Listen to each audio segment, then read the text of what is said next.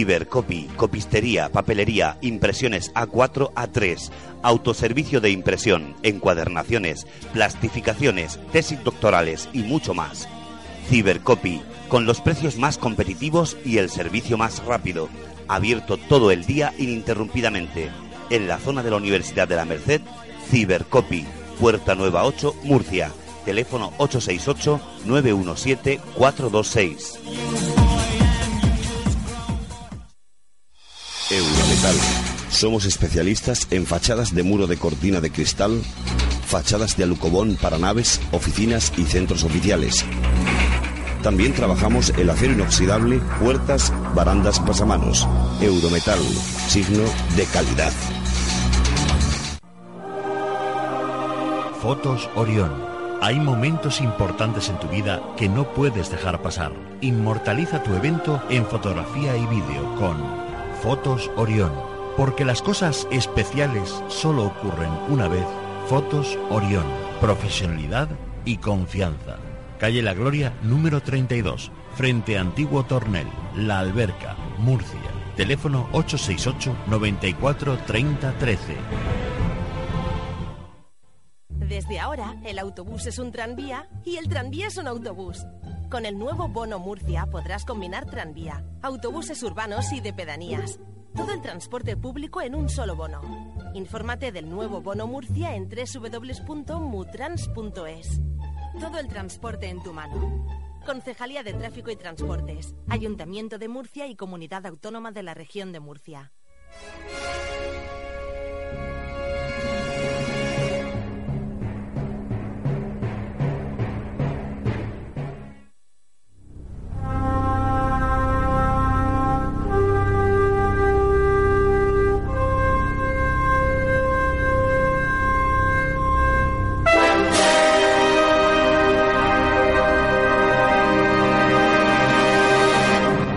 Solos en el universo? ¿Quiénes son los verdaderos artífices de las pirámides? ¿Hay vida extraterrestre?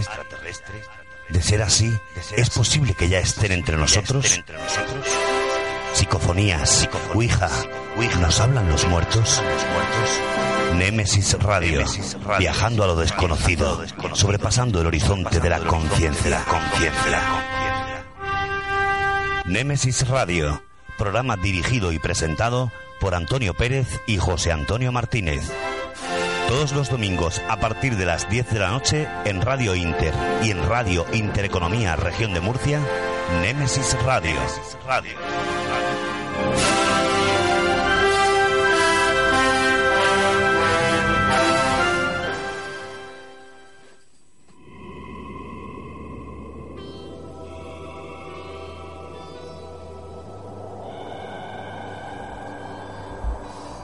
Buenas noches y bienvenidos a este rinconcito del misterio llamado Némesis Radio.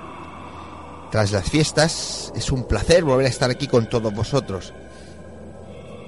Esperamos que Papá Noel, o los Reyes Magos, o los dos, se hayan portado bien con todos vosotros y os hayan traído todo lo que hayáis pedido. Y si no es así, pues ya sabéis, no desesperéis y el próximo año pues seguramente que lo conseguiréis. Esta noche, y para no perder las buenas costumbres, os traemos una buena dosis de enigmáticos y misteriosos temas. Como siempre, a los mandos técnicos del control, Estrella Hernández. Y entre los micrófonos, José Antonio Martínez y quien nos habla, Antonio Pérez.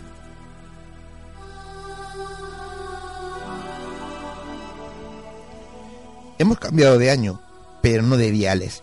Nos escucháis por Radio Inter 96.8 de la FM en Murcia por Radio Inter Cartagena 92.4 de la FM y por Radio Intereconomía 90.7 de la FM en toda la región de Murcia.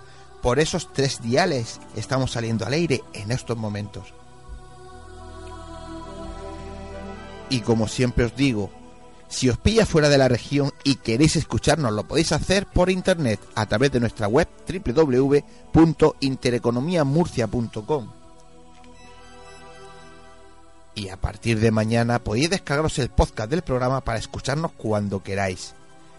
Ya sabéis lo que siempre os decimos, elegid la plataforma que más os guste para escucharnos, pero no fartís a la cita semanal con Nemesis Radio.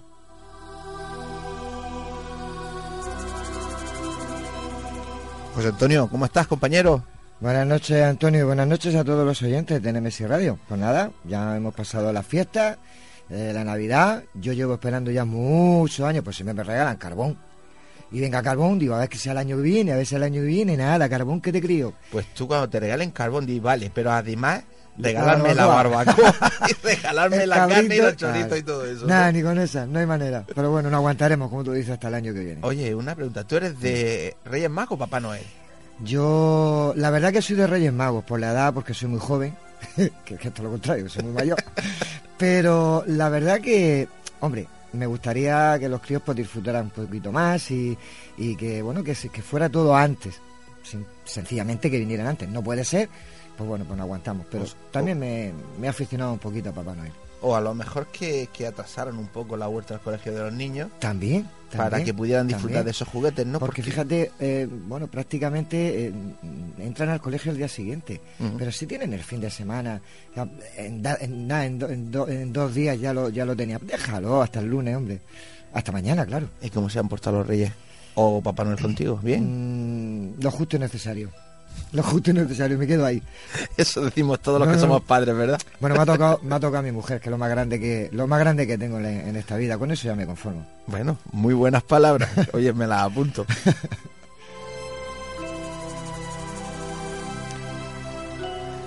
Bueno, ¿y, y contigo cómo se ha portado? Hombre, pues conmigo eh, me lo has quitado de la boca, no, no me puedo quejar.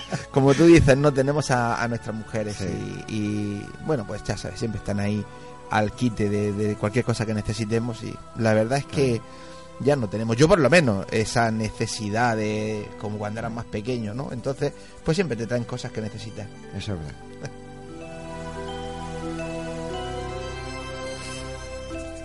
Pues Antonio, año nuevo y cada vez más cerca el tercer Congreso de Mazarrón Más Allá 2016. Ya estamos en el 2016, ¿no? ¿Cómo van los preparativos? ¿Está todo preparado o hay que echarte una mano, aunque sea el cuello? Pues mira, todo va según lo esperado, ¿no? Este mes de enero, como tú sabes, va a ser de mucho trabajo, muy intenso, pero no nos vamos a quejar. Reitero que tenemos un congreso de una categoría bastante alta en nuestra región, creo que estamos a la altura de los más grandes Yo también lo de los más grandes de España, ¿no? Y también pienso que debe ser una fiesta para los que amamos el mundo de, de lo paranormal y de las ciencias de frontera.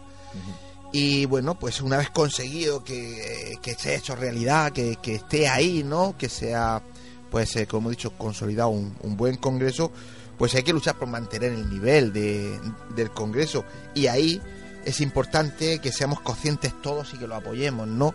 Y hay muchas razones. Quizás la más importante, pues por la ayuda económica que le hacemos y que le prestamos a Aspadén, ¿no? Eso Esa asociación de padres Sí, sí. con hijos con discapacidad intelectual de Mazarrón. Eh, ya solo por eso tenemos que llenar el centro cultural de Mazarrón. Pero bueno, hay que intentar conseguirles eh, el máximo dinero posible, ¿no? Yo creo que la causa merece la pena y los ponentes que año tras año pues eh, nos van ayudando, van apoyando el Congreso altruistamente, pues también se lo merecen, ¿no? Sí que es verdad, ahí te doy toda la razón. Y bueno, pues eh, vamos a dar un poquito también de, de- de fechas y, y de ponentes y tal, porque mm, todavía no está lleno. Es verdad que ya hay muchísimas entradas vendidas, pero como he dicho hace un momento y reitero, hay que apoyar el Congreso y hay que ir, hay que llenarlo, hay que intentar conseguir el máximo dinero posible pues para los niños de Aspadén. ¿no? Recu- os les recuerdo a nuestros oyentes que es el tercer Congreso Mazarrón Más Allá que se celebra los días 20 y 21 del próximo mes de febrero. Estamos a, a- a mes y poco. Sábado, domingo. Efectivamente. Sábado, domingo. Van a participar como ponentes, ya lo hemos dicho muchas veces, lo repetimos una vez más, Miguel Blanco, Jesús Callejo, Paloma Navarrete, Elena Merino, Vicente Casaña y Carlos Canales. Además, como en los años anteriores, se realizará en directo desde el Centro Cultural el programa de radio Espacio en Blanco de Radio Nacional de España, presentado y dirigido por Miguel Blanco. Por si todo eso fuera poco, este año mm, sumamos dos nuevos eventos al Congreso. Se proyectará el documental eh, Documento OVNI, una historia de evolución, que es de Jorge Sánchez, se ha tenido más de cuatro años para realizarlo. Y el equipo de investigación paranormal eh, GOIS presentará en primicia los resultados obtenidos en una de las investigaciones realizadas en un emblemático edificio de Mazarrón del siglo XVIII. ¿Cómo escribirse? Muy sencillo. Eso es muy Entrando al Facebook del Congreso, Congreso Más Allá, en la web del Congreso, www.congresomasallá.com y en la web del Ayuntamiento de Mazarrón, www.mazarrón.es. En esas tres direcciones encontrarán un enlace que al pinchar sobre él se descarga en, vuestro ordenador, en vuestro PC, pues una ficha en la que todo eh, está perfectamente explicado y es muy sencillo. Hay que rellenar la ficha con vuestros datos y en el número de cuenta de Aspaden que también aparece en dicha ficha, pues hacéis el ingreso de 20 euros. Como concepto ponéis Congreso Mazarrón más allá, cogéis el resguardo del ingreso y la ficha rellena y lo enviáis a congreso y ya estáis inscritos. Como veis es muy sencillo y además muy fácil. Y además eh, si os parecía poco todo lo que hemos expuesto hasta ahora de ponentes, de eventos que hay en el Congreso, pues eh, me complace deciros que Juan José Benítez, JJ Benítez, el afamado escritor conocido a nivel mundial, pues donará libros suyos firmados de su puño y letra para que se rifen allí, aspaden los rifes y pueda conseguir un poquito más de dinero. Pues es una gozada. ¿Podemos participar nosotros? Todo el mundo, ah, me imagino que Aspaden pues hará pues rifas simbólicas, me imagino que no sé, un número, un euro o algo así. En parte me da un poco de eso porque va, hay mucha gente y, me gustaría que le tocara a la gente. Pero, jolín, es JJ. Hombre, es Juanjo Benítez. Entonces, eh, yo siempre, desde que me enteré hace unos días que, Juanjo ah, donaba a él personalmente una serie de libros firmados de su puño y letra y dedicados, pues, eh, ¿qué quieres que te diga? Los libros de Juanjo están muy muy es, eh, valorizado y eh, tiene mucho valor. Efectivamente. Eh, suelen ser bastante caros, ¿no? Y bueno, pues sostener un libro firmado por Juanjo Benítez de su puño letra por, no sé, por gastarte un euro o dos euros, y más sabiendo que ese dinero va para los niños de Espadín, pues me parece, me parece algo que, que, está muy bien, ¿no? Hay que pues agradecerle desde aquí a Juanjo Benítez pues que y a Blanca, su esposa, que hayan tenido una diferencia con el Congreso Mazarrón más allá y nos cedan, nos cedan unos libros. Estoy contigo, sí señor.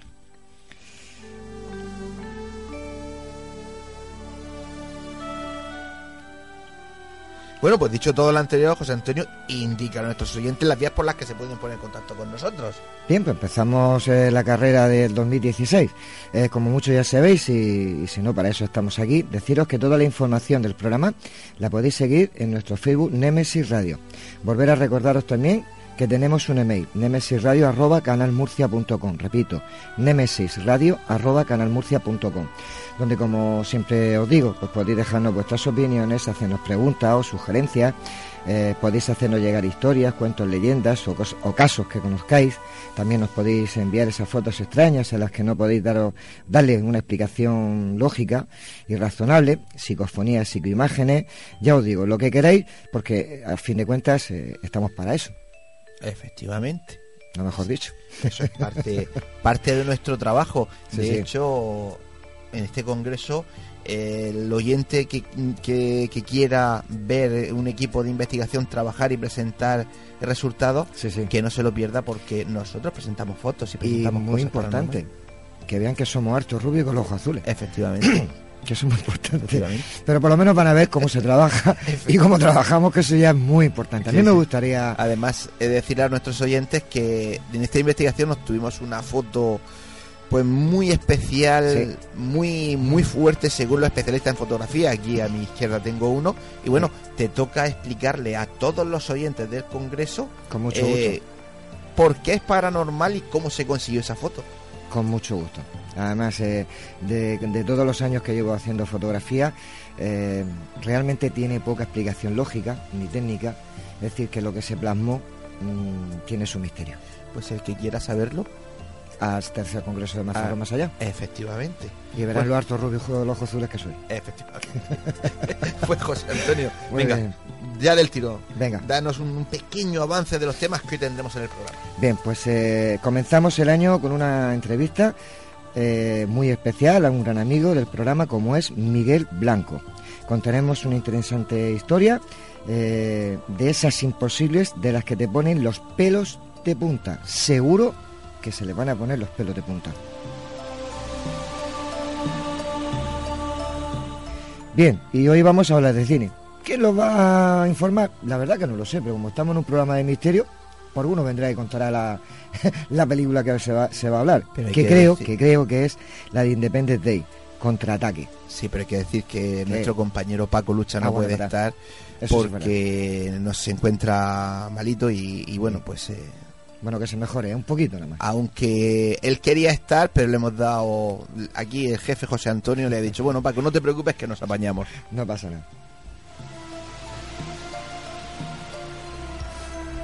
Esta noche hablaremos sobre un tema bastante controvertido. Dios, azar o inteligencia. Por poner un solo ejemplo, cuando en el devenir de una de bueno, de tu vida sucede acontecimientos que te hacen cambiar cambiar ese rumbo, ¿eso es de Dios o es simplemente el azar? ¿O detrás hay algún tipo de inteligencia? Luego lo debatiremos con un magnífico eh, elenco de, de invitados, como siempre. Este, esta noche yo no sé dónde nos vamos a meter.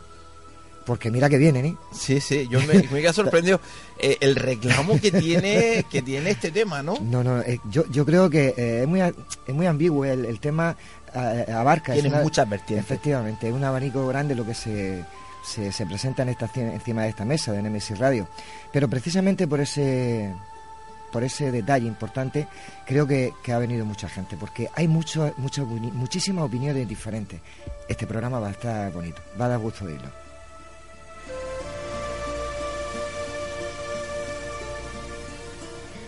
Y también pues tendremos a nuestra compañera Ana Teises con su espacio La Puerta Oculta. ¿De qué eso nos hablará? Pues como siempre es un misterio, pero como es tan tierna hablando y me, a, mí me, a mí me deja embobado cada vez que la escucho, pues bueno, para ver lo que nos dice. Muy bien.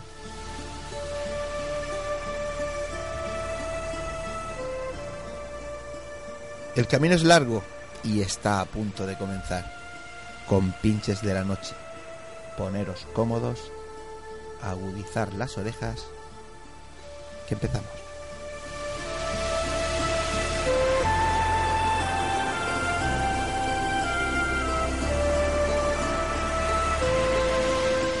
Y vamos a empezar con la entrevista de la semana. Vamos con la cabecera.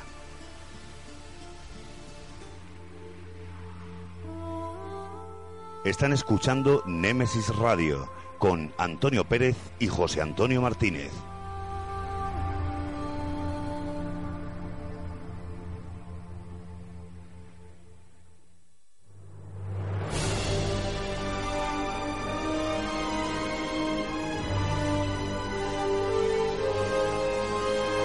Entrevistas, conocimientos, inteligencia, experiencia. Iniciamos la entrevista de la semana.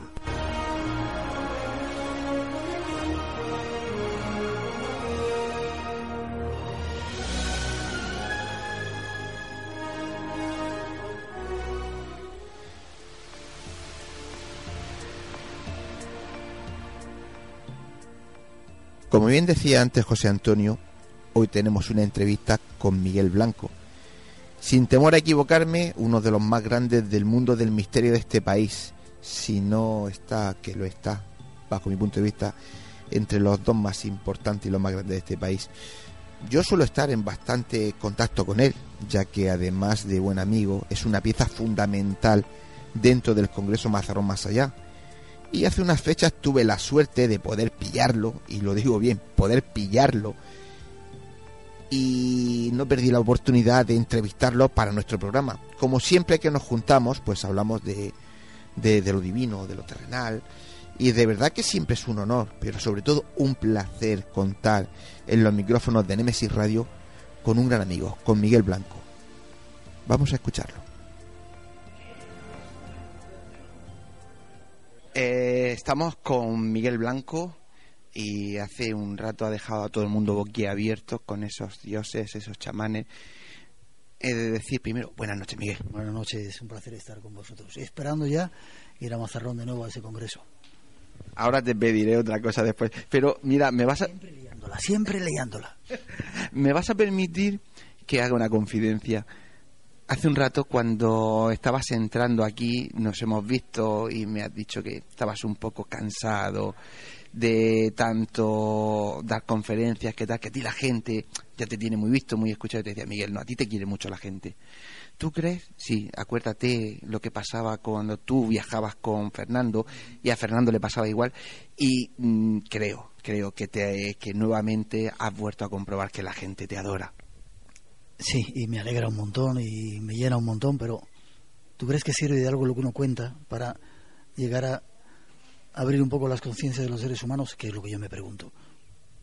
Hombre, si me pregunta a mí, gracias por entrevistarme. Sí, totalmente. Y es más, yo que estoy fuera, estoy escuchando, estoy oyendo a la gente hablar de ti, es decir, que eh, es casi idolatría, ¿no? Lo que la gente te tiene y lo que te escucha. Es decir, eh, yo creo que tú haces una labor social muy importante y te tienes que concienciar de que tienes que seguir ahí en la brecha. Es más, más de media hora filmando libros.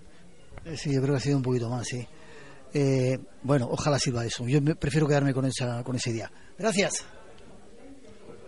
Miguel despidiéndose de gente que está alrededor nuestro y luego dice que es que la gente no ya está cansada de todo lo contrario dioses chamanes eh, esas maravillosas historias. Hace muy poco has estado en, en, México en Isla de Pascua eh, alguna anécdota que, quieras contar a, los oyentes de Nemesis Radio mira en, Isla de Pascua hay una fotografía que circula por ahí en la que yo de repente había un al lado del mar no un lugar donde no iban muchos turistas, o no era un lugar muy visitado, lleno de moais bastante desconocidos, y de repente me dio por tumbarme y me hicieron unas cuantas fotos. Yo no me di cuenta de las fotos, ¿no?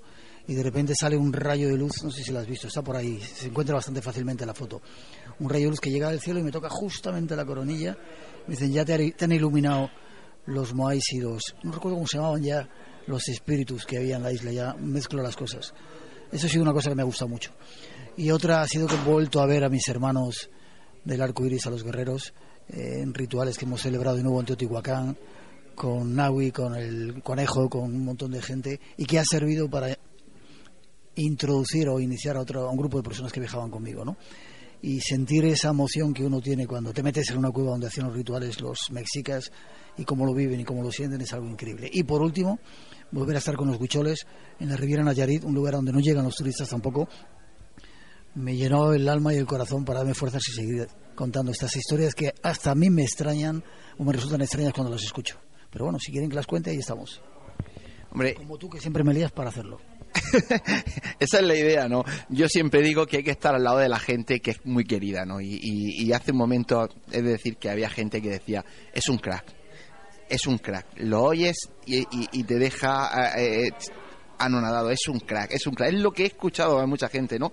Y además me he dado cuenta, y lo voy a decir, que en alguna ocasión incluso ha llegado como, como a ruborizarte, como, como a emocionarte de ver el cariño que te tiene la gente. Me da mucha vergüenza. No sé si soy merecedor de ello. Creo que somos merecedores, creo que somos merecedores todos de todo, ¿no? Pero cuando la gente te idolatra, como tú dices, a mí digo, no, no me lo merezco, ¿no? Pero bueno, si lo hacen, ojalá sea un reflejo que les sirva también para llenarse ellos, que yo sirva un poco como espejo. Es un tipo normal, que me dedico a hacer una cosa que me encanta, eh, que me apasiona, por la cual todavía me sirve para vivir y encima, pues eso, momentos como estos de compartir son súper gratos. O sea, que doy gracias a la vida y a todos ellos por ese cariño que es compartido. Y yo y mis oyentes de Nemesis Radio te damos las gracias a ti porque de verdad, mira, generalmente cuando una persona mira a otra, dicen que eh, la admiración se pierde cuando la conoces. Y yo te conozco hace muchos años, quizá más íntimamente menos, pero yo sigo siendo un ferviente admirador de Miguel Blanco porque es lo que la gente ve. Y para mí lo más importante es una buena persona. Así que muchas gracias por ser mi amigo y muchas gracias por compartir otra vez un ratito con, nosotros, con Nemesis Radio. Las gracias te lo digo también a ti y le pedí a la vida hace mucho tiempo que me quitara, o sea, que me dejara estar solamente con gente buena. Me encanta que estés a mi lado también porque tú también eres uno de esos tipos buenos. Gracias, gracias, gracias. Nos vemos pronto en Mazarrón. Efectivamente, nos vemos en Mazarrón.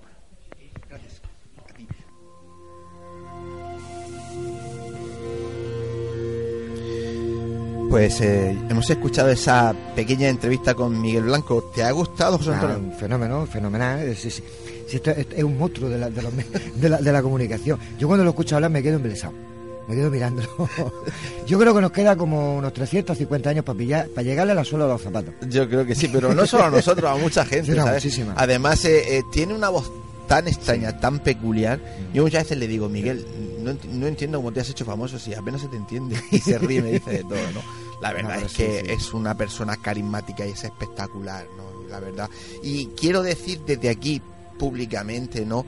Que hay que agradecerle el detalle Sí, que tuvo con nosotros, con Nemesis Radio, porque eh, eso que ustedes acaban de, acaban de escuchar, eh, él estaba con el taxi esperándolo porque se marchaba en ese momento que se iba a Asuán, se iba a Egipto. ¿Y qué se la perdió allí? Si las minas ya están todas... Pues tú sabes que Miguel siempre, Miguel su segunda casa, su segunda Es patria Egipto. es Egipto. Él siempre, de hecho, mm, en el último mes y medio, creo que ha estado ya dos veces en, en Egipto y en Asuán, ¿no? Yo lo sé porque me comunico con él, ¿no?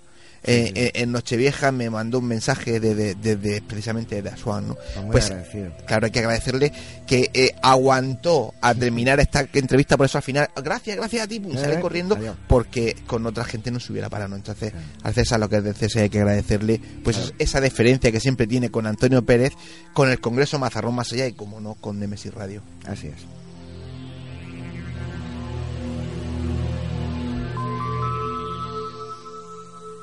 Y bueno, pues aprovechando esta musiquilla que tenemos, eh, vámonos con la historia de esta La noche. historia, la historia es. Es a, mí, a mí me- es cortita, pero me encanta. Pero espectacular. Muy buena. Luego hablamos de ella.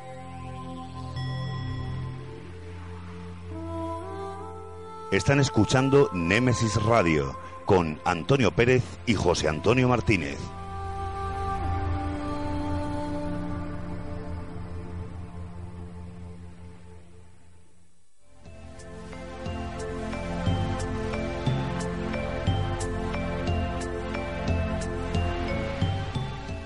Es el momento, es la hora de adentrarnos en el enigmático mundo de las historias, cuentos y leyendas.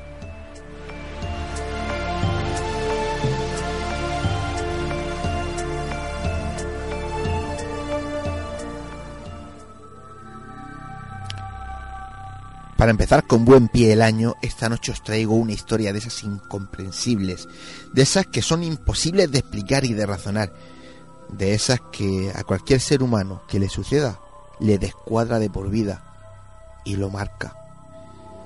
La he titulado La historia de María, la novia de mi primo. Después comentaré algo sobre ella. Vamos a escucharla.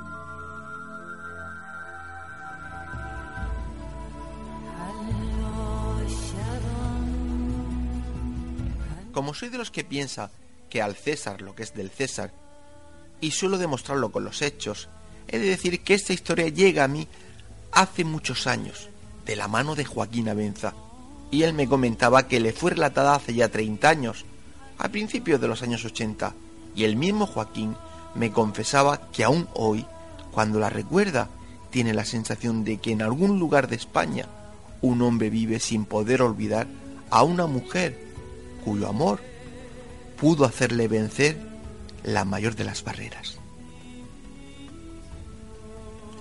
Todo comienza cuando un hombre de mediana edad le dice a Joaquín que desde hacía un tiempo vivía con un profundo sentimiento de asombro mezclado con terror ante una experiencia vivida algunos años atrás en un pueblecito de la provincia de Madrid.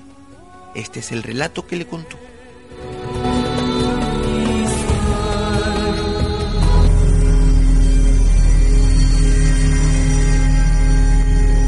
Hace 30 años fui testigo de una experiencia que me ha marcado para siempre.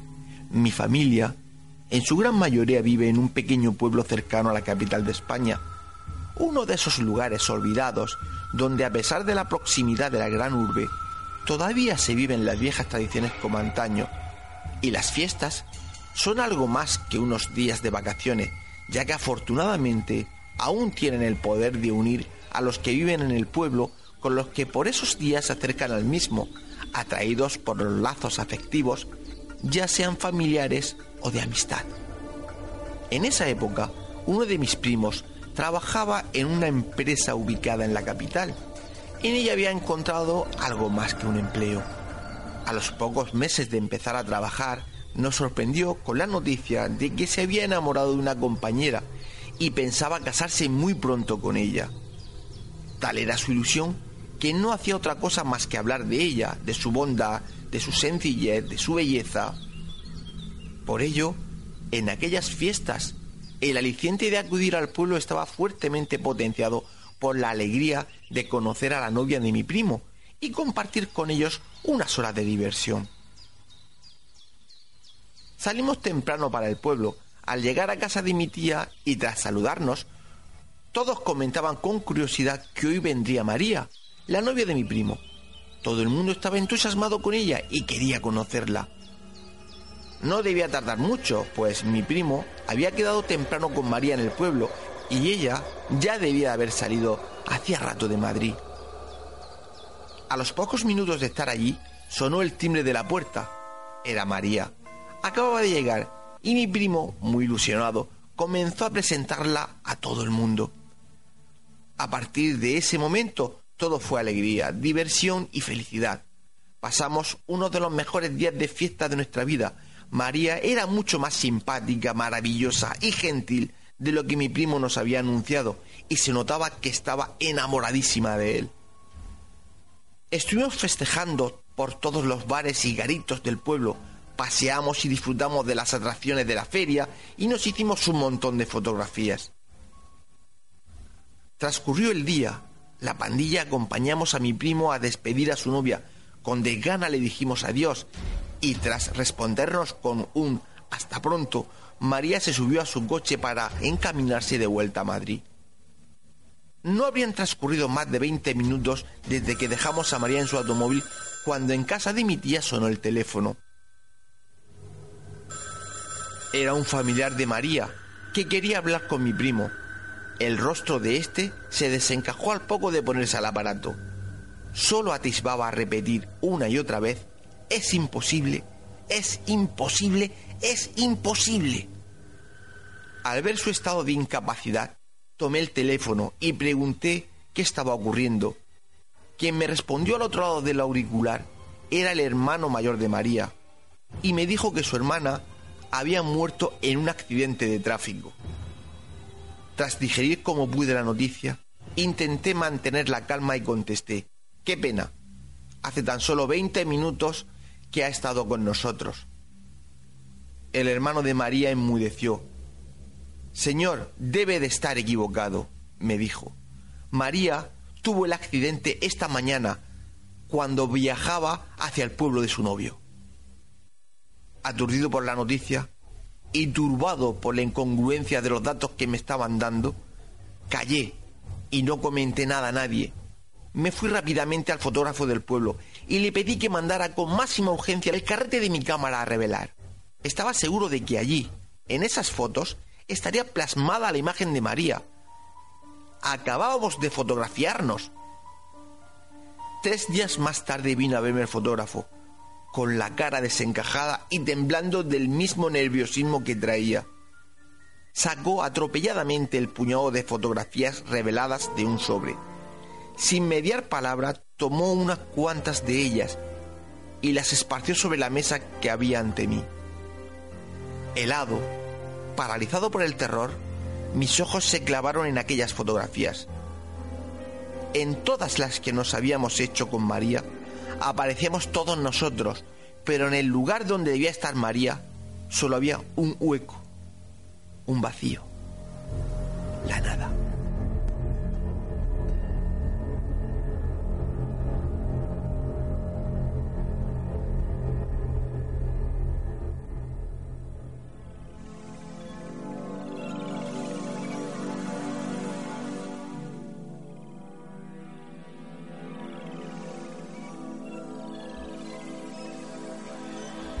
Bueno, pues eh, y tras escuchar esta espeluznante y misteriosa historia, te voy a dar. ¿Qué ha pasado? ¿Qué ha pasado? Nada, yo, eh, eh, Estrella y yo siempre estamos con lo mismo. Cada vez que digo, pues me mira que me quiere, que me quiere matar. En fin, pues eh, como decía hace un momento, acabamos de escuchar una historia. He de decir que cuando la contaron yo estaba, era en un programa de radio hace un, un montón de años, y, y la verdad es que, que es espectacular. Nunca sabremos si es real o no, pero nosotros nos la contaron, nos la contaron como real, ¿no? Y, y como he dicho antes, eh, eh, Joaquín y yo hemos hablado más de una vez, ¿no? Pues eso que, que nosotros creemos, tenemos la convicción de que hay alguna, hay una persona por ahí que después de 30 años se sigue teniendo en su cabeza, ¿no? Todo lo que sucedió, aquel, aquel, aquellas días de fiesta en su pueblo con, con esa novia y lo que el amor es capaz de, de llegar a hacer, ¿no? Efectivamente. Porque ¿cómo creo- lo, ¿cómo lo explicamos? Es que no tiene otra explicación que el amor es capaz de eso, como tú dices, es decir, de llegar a un sitio sin estar y de creerte que estás con ella. O sea, es que, Pero, ¿y los amigos? ¿Y los Claro, primos? ¿Y la claro. gente que estuvo con ella? claro, ellos no tenían por qué, es verdad, es verdad. Yo le he dado muchas vueltas durante muchos años, por eso tenía ganas de compartirla con, con todos nuestros oyentes y bueno, con permiso de, de- de- de Joaquín, que seguro que no lo concede, pues eh, me ha gustado, me ha gustado exponerlo esta noche. Bueno, pues eh, vámonos al cine.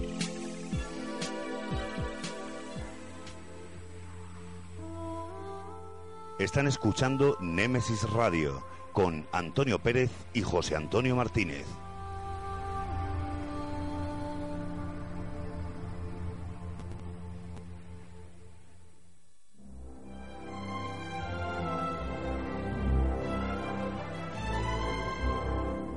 Cine, romance, drama, terror, comedia, ciencia ficción, aventuras, acción. Nos incorporamos a la gran pantalla del cine.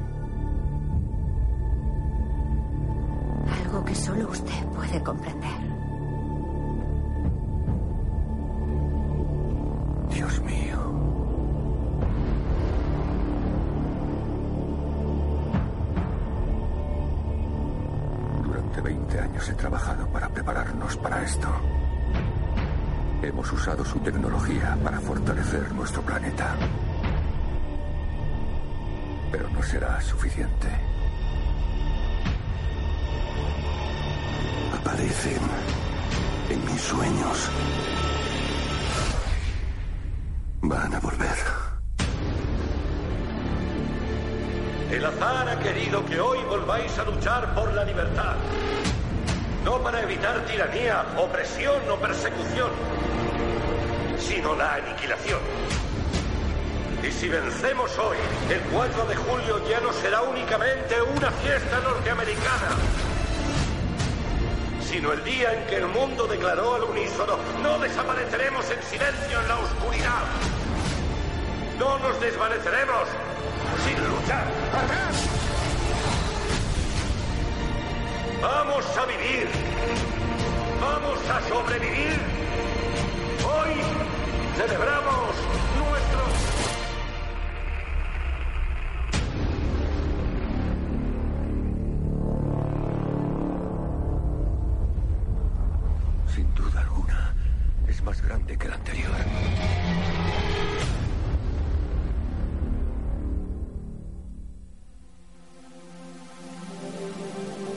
como antes decía mi compañero José Antonio, al estar Paco Lucha hoy indispuesto, eh, iba a ser un misterio quién iba a ser el compañero Soy yo, soy yo, que, soy yo. se iba- que nos iba a hablar de la película. Bueno, pues eh, José Antonio, cuéntanos algo de esta película. Pues nada, muy sencillo, pues que en la segunda parte de, de la invasión alienígena, dirigida por Roland Emmerich, se estrenará el 24 de junio del 2016, eso sí, en Estados Unidos, aquí no sé cuándo llegará, pero bueno, que tardará poco. La información sobre la, pro- la preproducción de Vended Day 2, pues parecía ser un secreto de la Fox, no querían revelarlo.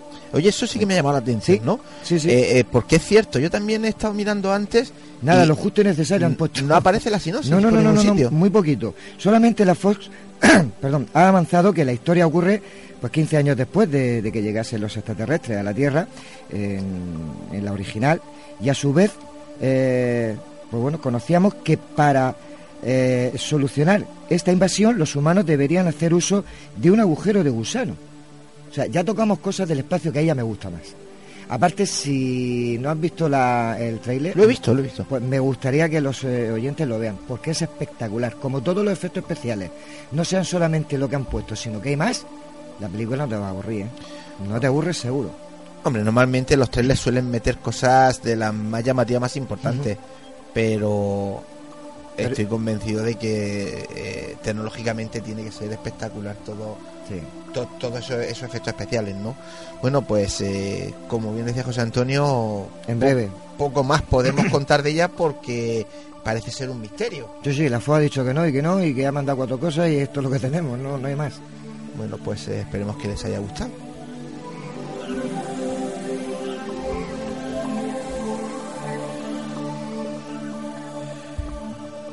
Y sin el pues, solo que ahora sí Muy bien, muy bien, Antonio, compañero, muy bien.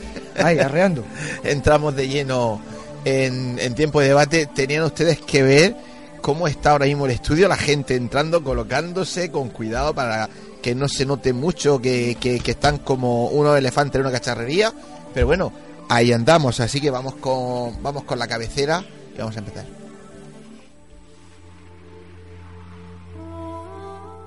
Están escuchando Némesis Radio con Antonio Pérez y José Antonio Martínez.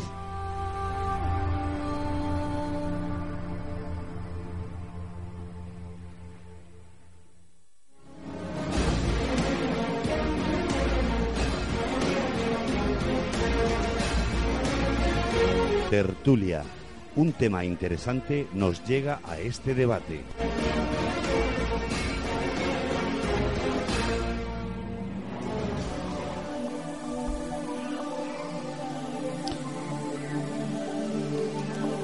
Y como bien decía antes José Antonio, hoy hablaremos, y seguro por las caras que estoy viendo, que, que- va a haber bastante debate, sobre un tema bastante apasionante a la vez que controvertido.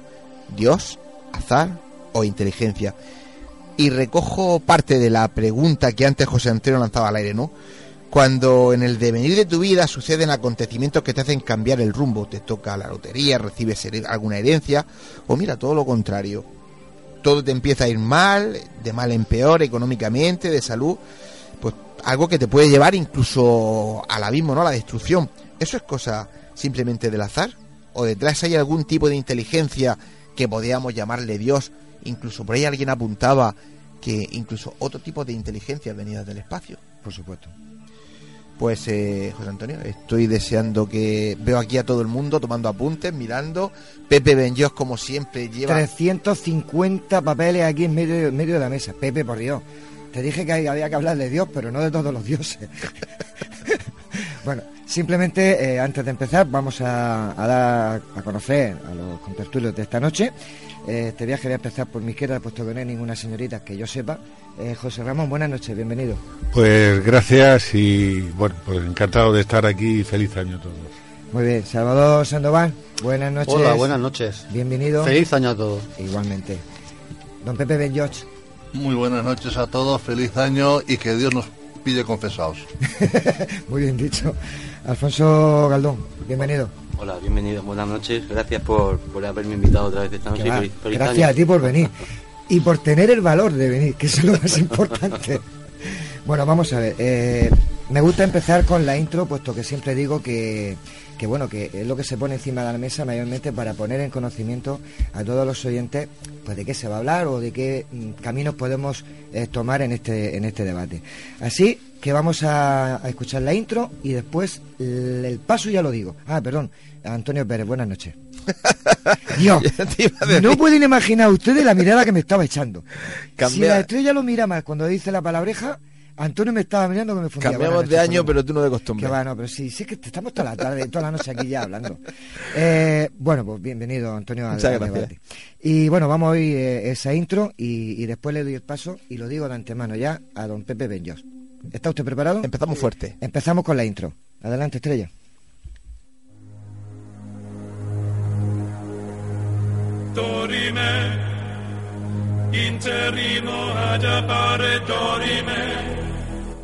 Dios, azar o inteligencia.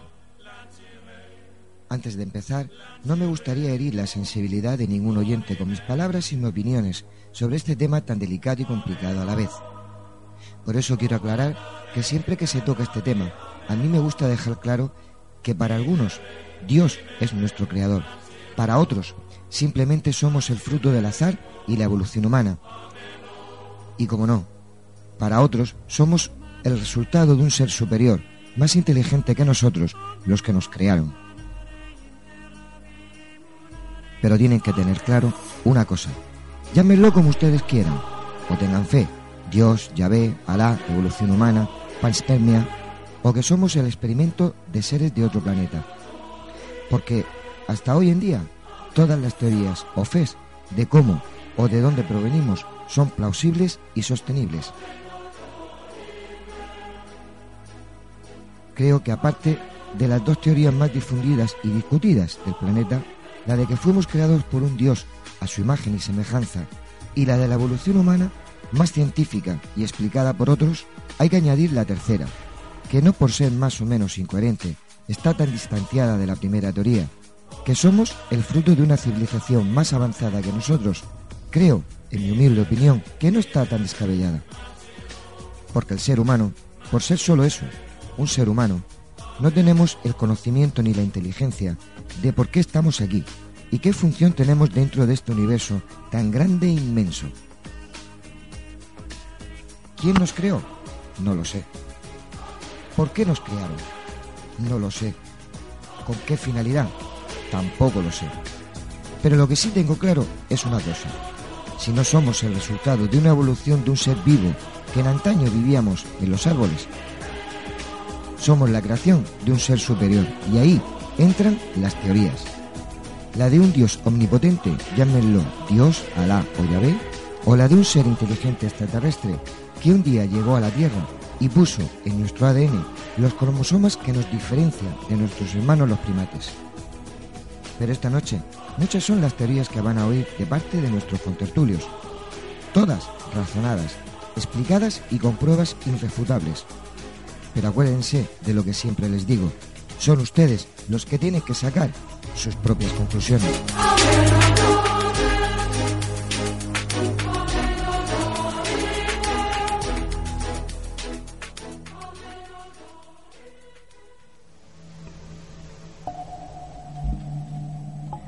Bueno, don Pepe Ben George, le tiene usted la palabra. Empiece el debate.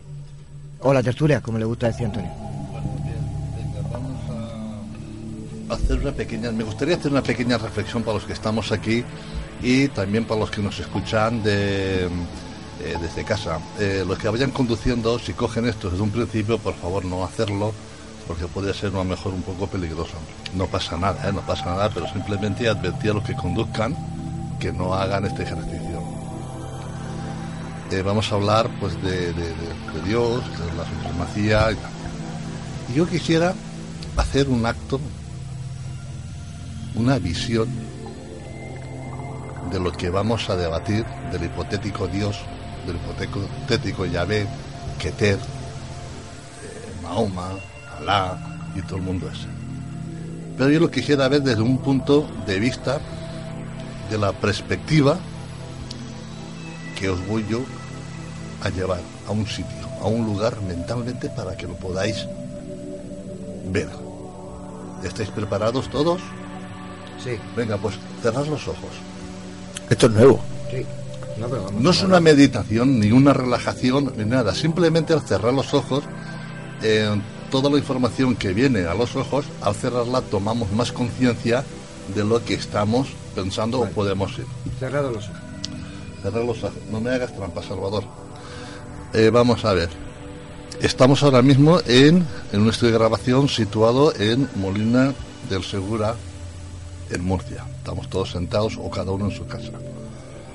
Y ahora lo que vamos a hacer es que estamos bastante cómodos y vamos, nuestra mente la vamos a separar del cuerpo y nos vamos a elevar del sitio donde estamos sentados, de la silla, del sillón, donde sea. Y vamos elevándonos poco a poco.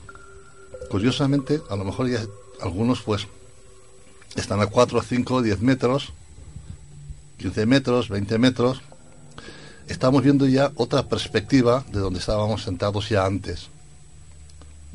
podemos ir subiendo para arriba. Curiosamente podemos estar ya tocando las nubes y desde donde nosotros estamos estamos ya divisando eh, pues gran parte de la región, Murcia, todo el poblado de Molina, eh, eh, los pueblos limítrofes y seguimos subiendo, vamos subiendo y ya no solamente vemos Murcia, sino que ya somos capaces ya de ver hasta incluso hasta Elche, eh, Alicante, para los que somos aquí de España, para los eh, que nos escuchan de fuera, pues digamos dos, 200 metros, 200 kilómetros, 300, y poco a poco nos vamos subiendo más para arriba. Y llega un momento de que ya estamos casi casi eh, saliéndonos de, la Tierra. Y vemos la Tierra, pues España, Europa, vamos viendo la Tierra ya bajo nuestros pies por acelerar, por acelerar lo que yo os quiero hacer ver. Pero poco a poco ya nos hemos, tenemos la luna al alcance de la mano, pasamos la luna y poco a poco nos vamos saliendo pues a Marte, Júpiter, Saturno y Urano, rápido, ¿no? Para que veáis. Y ya estamos ya casi eh, cerca de salirnos de, eh, de nuestra galaxia. Y luego pues nos vamos a otra galaxia. Visualizar vosotros otras galaxias. Que estáis en otros puntos de las galaxias. Y ahora, dentro de este sitio donde yo os he querido llevar, que es fuera de nuestro eh, sitio, de nuestras galaxias y de, y de nuestras galaxias, ¿alguien es capaz de visualizar el punto donde hemos partido? Nadie. Os pregunto así de forma rápida, ¿alguien ha visto la casa de Dios? Entonces, la pregunta de esta noche es, ¿Existe Dios? ¿O existe un campo magnético del cual nosotros formamos parte de ese campo magnético? Y somos nosotros los que exteriorizamos todo y lo programamos todo. Y que porque no se vea no creo que no debe de existir. Bien. Que no lo vea no significa que no exista. ¿Sí o no? El campo magnético no se ve y existe. Claro, por eso. Es que aunque yo me he retirado y me, he perdido, y me he perdido, claro, yo, me he pasado no tres galaxias, me he pasado 200.000 galaxias. Yo me he ido hace de 13.000 millones de años cuando empezó el Big Bang. Claro. Pero no quiere decir no quiere decir que no lo vea. El Big Bang, según como a ti te lo han explicado los sí, eso también, ahí tienes razón. físicos. Bueno, eh, vamos, lo que yo veo sobre este viaje astral que nos has propuesto en el universo es que eh, intentas hacernos ver que con nuestra visión en tres dimensiones queremos ver un ser que tiene más dimensiones, lo cual es imposible. Eh, yo siempre además, eh, cuando nos dicen, es que a Dios no se le puede ver, muy bien, yo siempre digo lo mismo, ¿qué vería un punto que está en un plano, sería capaz de ver en tres dimensiones? No, porque un punto, una línea que está dibujada en una, en una hoja, solo ve en dos dimensiones. La tercera dimensión no la ve, salvo que la tercera dimensión la corte. Entonces ahí está, es decir, no hemos visto a Dios en ese viaje, entre otras cosas porque nosotros en tres dimensiones estamos muy reducidos. Para los cristianos, para los católicos, para los creyentes, sí que vemos a Dios en otras facetas de la, de la creación. Vemos a Dios en la maravilla, la perfección que hay en la naturaleza, en esa simetría, en esa belleza, en ese orden, en el que, pues eso, que se ha creado la vida, ese azar que algunos pueden llamar, pues para los que pensamos que Dios existe, no, no vemos azar por ningún sitio, pero sí que vemos que detrás de todo hay una mano, una mano creadora, llámese Dios, otros lo pueden llamar de otra forma, pero sí que está claro que hay un ser, hay unas leyes físicas, además yo como físico creo que hay unas leyes físicas ahí detrás, que son las que rigen el devenir del universo, y esas leyes, ¿por qué no? Ha sido Dios, para mí, repito, como creyente, quien las ha instaurado y a partir de ahí ha sido el que el mundo se ha desarrollado. Sí, bueno, me ha, parecido interesante lo que ha planteado Pepe y bueno, hace una cosa novedosa para, para hacerla incluso después cada uno en su casa. Yo querría ahora, mm, digamos, por, por centrar e, el tema sobre, sobre Dios y que no se nos quede en el vacío, incluso desvinculándolo un poco de, la idea misma de Dios. Pues mm, eh, volviendo al tema del programa, en la, en la introducción José Antonio eh, yo creo que lo ha centrado mucho en, en el hombre, la existencia de por qué está el hombre en la Tierra. Yo creo que eh, yo creo que el debate realmente se podría plantear eh, en tres niveles. Hay tres puntos que yo creo que son los cruciales.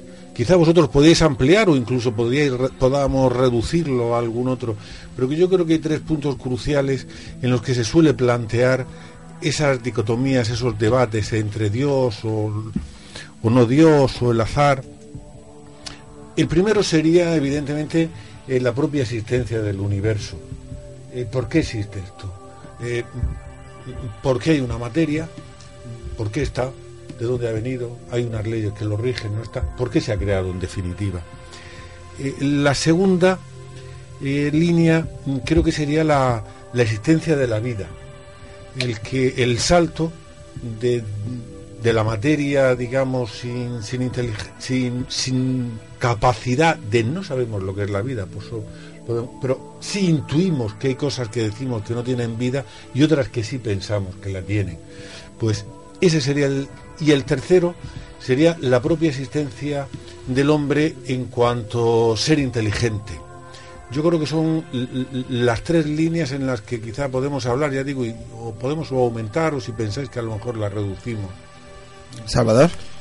Claro, eh, mm, hemos hecho un viaje de un par de minutos o tres, un viaje a través del espacio, del espacio-tiempo, y al final Pepe decía si alguno de nosotros había visto la casa de Dios. Evidentemente, al menos tal como yo lo entiendo, no se puede ver a aquel que está fuera del espacio-tiempo, eh, que lo sobrepasa, es decir, que está eh, fuera, en los aledaños de lo inteligible, de aquello que, no, es que nuestra razón puede comprender, porque la razón no puede comprender el misterio. La razón tiene sus límites y la razón puede llegar, como dicen algunos filósofos, a los aledaños de lo comprensible. Pero nunca podrá, nunca podrá desvelar el verdadero misterio de este mundo, que es precisamente la existencia de Dios. Hay un momento en que la razón se tiene, se tiene que detener, no puede avanzar más. Y ahí, en ese momento, surge un presentimiento eh, muy fuerte de que hay algo que tiene enorme importancia. Ese algo es el misterio que nunca será desvelado. Y no es un misterio que nosotros podemos alcanzar a comprender. En este caso es el misterio el que nos comprende a nosotros. yo quería también decir que, bueno, yo nací en España, por consiguiente estoy bautizado eh, pertenezco a la gran sociedad eh, cristiana, practicante o no practicante. Eh, yo tengo también mis creencias, pero a lo largo de, todo esto, de toda mi vida, yo he llegado a la conclusión de que posiblemente yo no veo lo que hay detrás de esa pared, yo no me atrevo a hablar de lo que hay detrás de esa pared.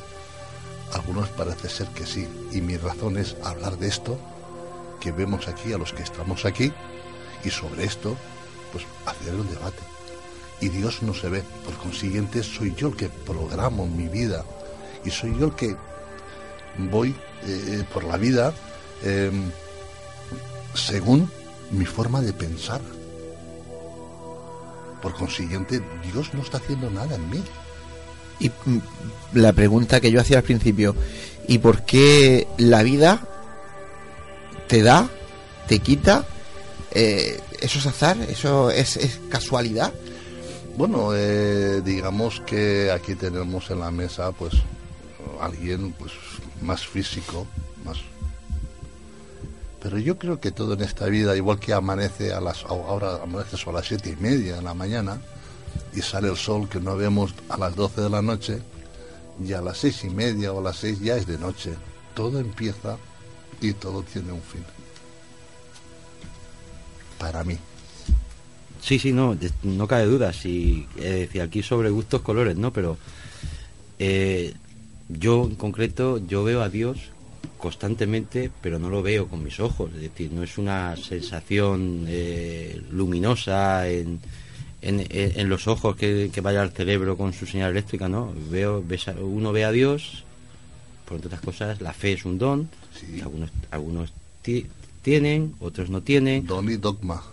Y dogma tomar el, saber su existencia, el porqué de la Santísima Trinidad, el creer en algo que no se ve. Es decir, desde luego que fe, fe y razón es muchas veces pueden generar ahí una cierta dicotomía, pero bueno, los padres de la Iglesia sí que han llegado a, pues eso, a congeniar una parte con la otra, ¿no? Es decir, a día de hoy, decir, la Iglesia eh, católica eh, no está en contra de, pues eso, de teorías de la formación del universo, de que el universo sea producto del azar, donde sí realmente se ve el funcionamiento, es decir, la mano, el dedo de Dios, pues en concreto sería en el especie del Big Bang, que sigue siendo una teoría, no significa que sea una ley sea exacta, efectivamente, pero claro, el problema es que ahora mismo, decir, eh, científicamente no sabemos más allá de lo que de lo que se puede comprobar, de lo que se puede tocar, es decir, hablar de lo que pasó hace eh, mil, quince mil millones de años, la verdad que es ciertamente es aventurarse a... Lo que sí está claro que en el, que el Génesis, la Biblia, eh, sí que dice escuetamente y muy claramente decir, cómo se formó y de una manera que a día de hoy coincide con lo, con lo que es la ciencia acepta, que primero se crea pues eso, el sol, la, tierra y el cielo.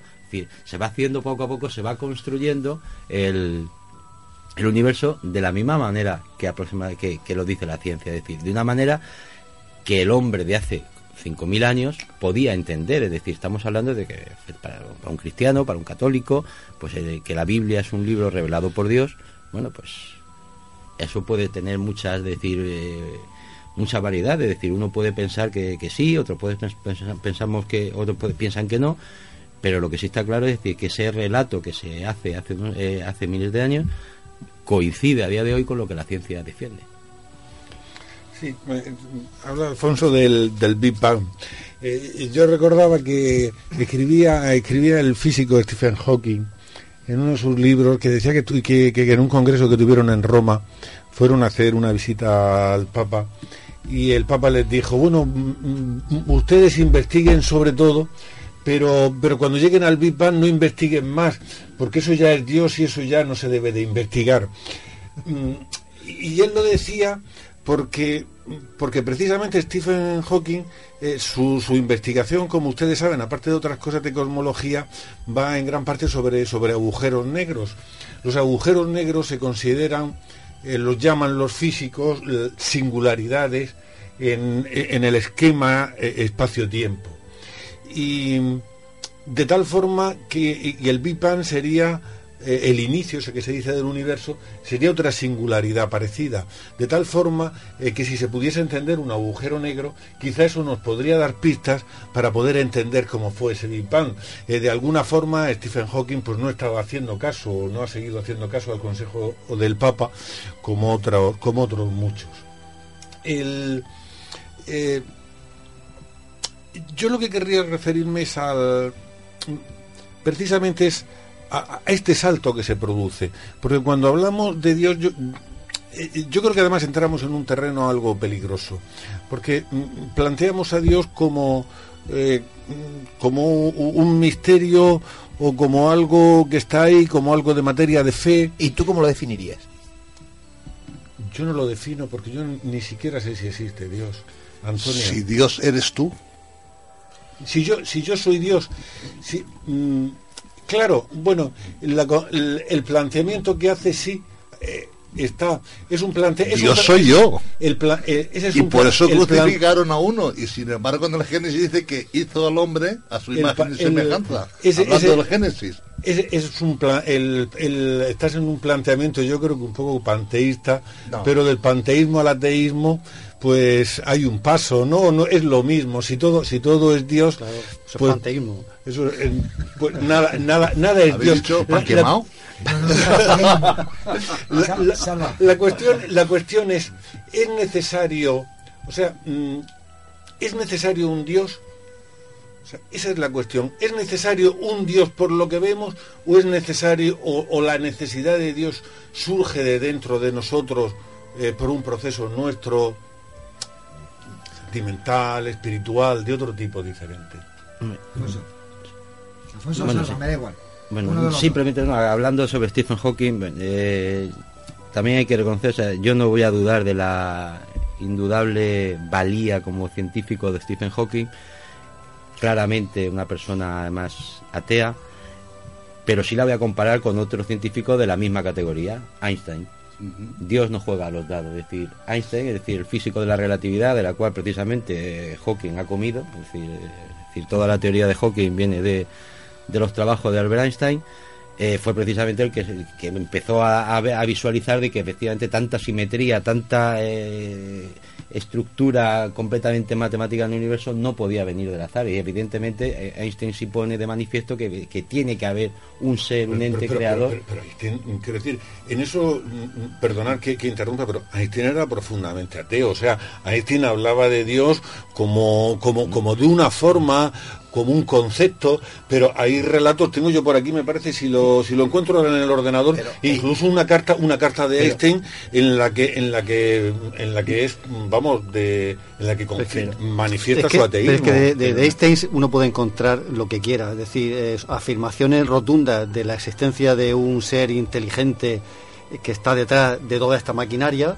hasta afirmaciones como que tú dices que es ateo. O sea, es que mm, eh, yo... Y, y no quiero decir, quiero decir que yo no pretendo utilizar el argumento de autoridad a favor o en contra de Einstein, de que porque él lo fuese. No puede ser que al descubrir que, que todo es pura geometría, este con lo listo que era, tiene que entender que algo muy inteligente tiene que haber detrás, porque todo es pura geometría.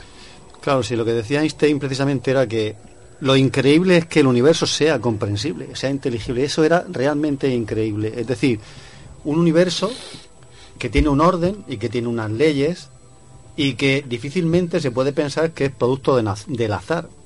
Porque es cierto que hay muchos científicos que afirman que todo surge por azar. El universo es puro azar. Un biólogo, Jack Monod, que decía que la vida surge por azar. Pero claro, el azar, y aquí tenemos un físico que yo sepa, no es un dato científico, ¿verdad? Ni Eso es tan ordenado, ¿verdad? metafísica pura, o como dicen algunos, filosofía de la mala. Es decir, que mm, lo más razonable es pensar que si hay leyes hay un legislador, ¿no? Yo pienso que es lo más razonable. Y lo más razonable es también lo más racional, me pregunto yo. Yo creo que sí, ¿no? Entonces parece que todo este mundo que tiene un, que tiene un lenguaje que los científicos están descifrando, tiene que haber salido de una mente ordenadora. Esa es mi opinión. ¿eh? Una mente ordenadora que no somos capaces de comprender. Porque nuestra comprensión llega a aquello que vemos y tocamos, pero esa mente está fuera del espacio-tiempo, de aquello que vemos y tocamos. Yo quería... Pepe, Pepe, eh, eh, muy breve que nos tenemos que ir a- Sí, al yo quería solamente eh, ser breve. Yo quería entrar en la segunda parte del principio. Si estábamos allá lejos y no veíamos ni la Tierra ni nuestro planeta, Ujú. ¿cómo Dios me va a ver a mí? No, eso, pero vamos a ver, si es Dios, Dios, Pepe, es capaz de hacer eso y más, se ha hecho un universo entero con lo, con lo grande que es y todavía no sabemos ni, ni, no vemos ni más allá de nuestras narices. Vamos a ver, nos vamos a lo importante, a lo más a la segunda cosa más importante, porque lo que no se oye no se vende y no se ve y gracias a ello estamos aquí hablando. Así que nos vamos a publicidad unos segundos y volvemos enseguida.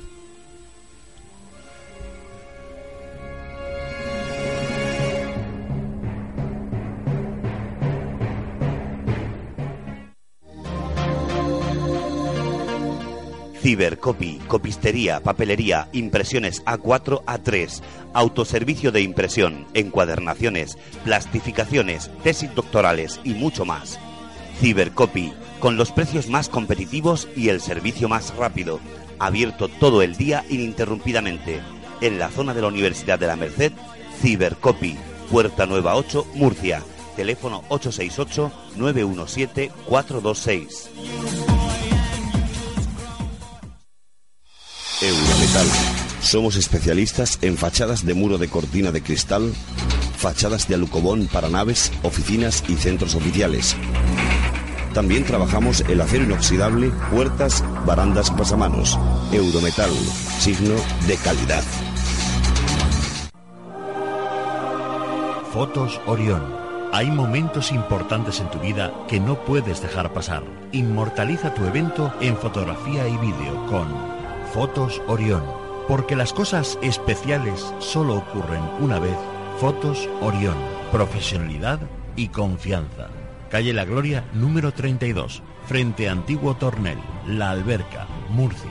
Teléfono 868 94 30 13.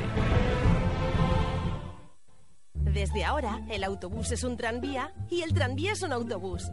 Con el nuevo Bono Murcia podrás combinar tranvía, autobuses urbanos y de pedanías. Todo el transporte público en un solo bono. Infórmate del nuevo Bono Murcia en www.mutrans.es. Todo el transporte en tu mano. Concejalía de Tráfico y Transportes, Ayuntamiento de Murcia y Comunidad Autónoma de la Región de Murcia.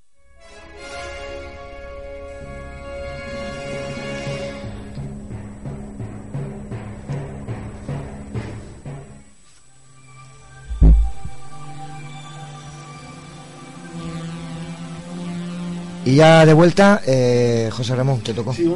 Quería, antes de decir otra cosa, lo, que comentaba antes, he encontrado la carta de, de Einstein que se le escribió a un conocido, a un amigo suyo, en el año 54, se vendió en una subasta bastante cara.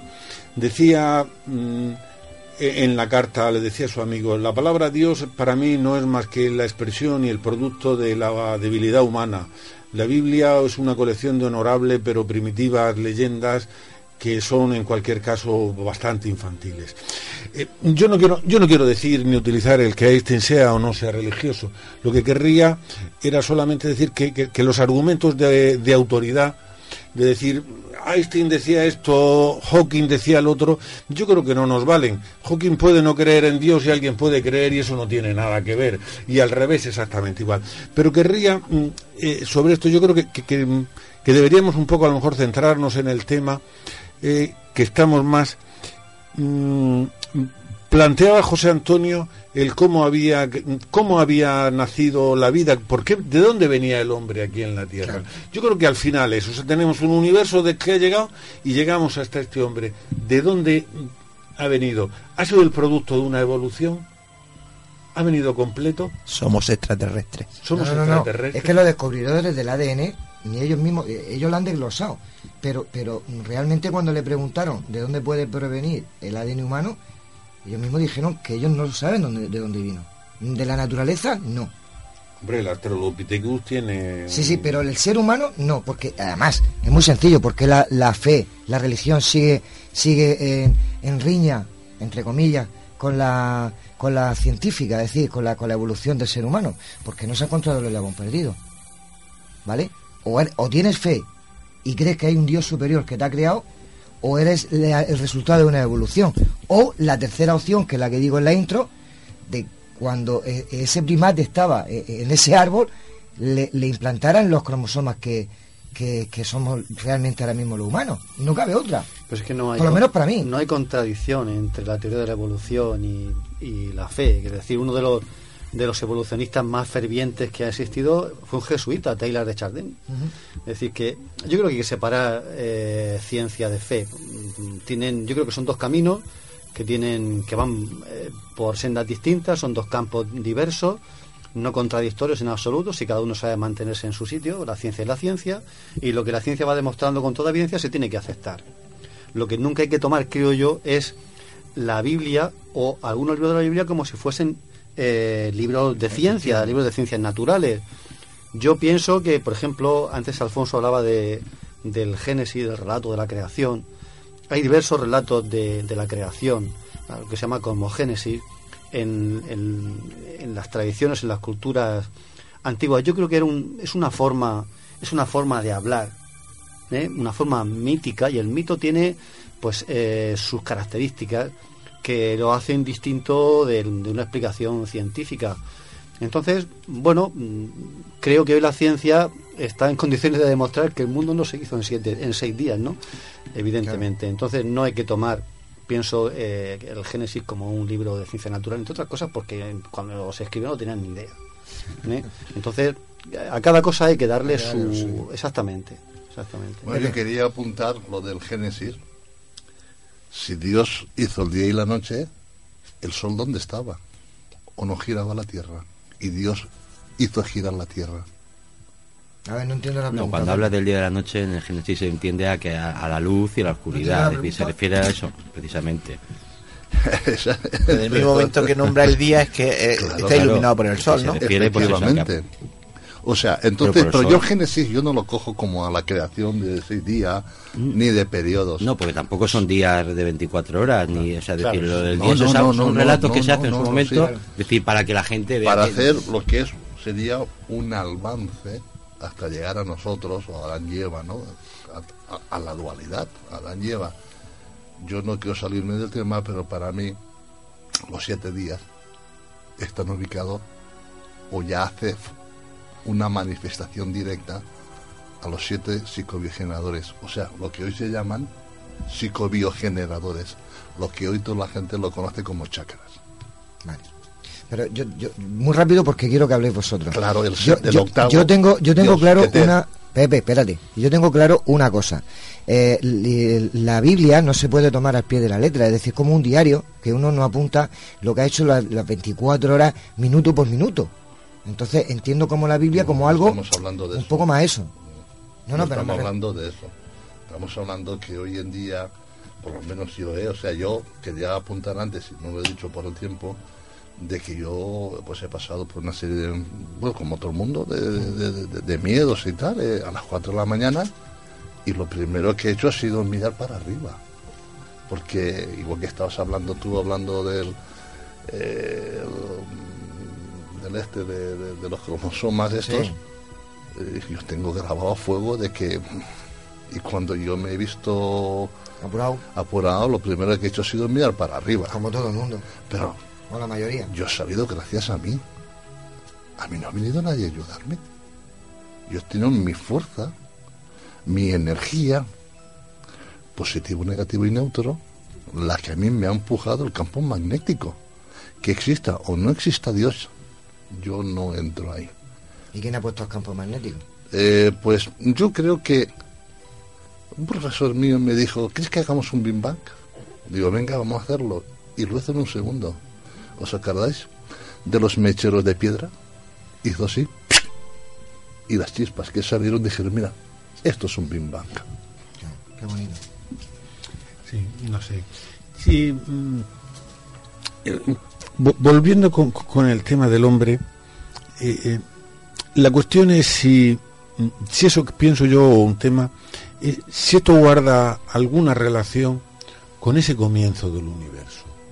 O sea, si, si realmente la creación de este universo, de este sitio donde vivimos, es algo mm, que viene, según el cristianismo, es algo que está pensado para la existencia del hombre, que da lugar a que venga. Es todo, es todo un, un gigantesco plan divino, todo perfecto, que lleva, que Eso es lleva el hasta Nuevo eso. Testamento, ¿eh?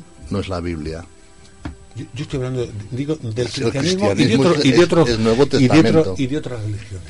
Vale. Claro, en esto es cierto, es cierto que, que la que, que el- la religión y la teoría de la evolución, por ejemplo, no, no están enfrentadas.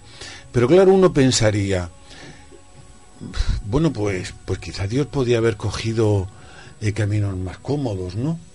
O sea, para, para crear al hombre, para crear a un hombre eh, que tiene tantos problemas, para crear a un a un, a, un que, está tan mal hecho eh, que, que- provoca estas guerras que tiene que tiene tantos tantos defectos de construcción que, que se podrían ver desde cómo está hecho el ojo del hombre hasta las mujeres que han muerto eh, pariendo mm, porque en nuestra evolución de repente de ir a cuatro patas pasamos a dos patas y el canal pélvico se modificó y eso ha originado la muerte de millones de mujeres pariendo y hemos parido con dolor y de, de hecho hubo incluso una explicación religiosa y es que era por culpa de nuestro pecado por la que eso nos ocurría.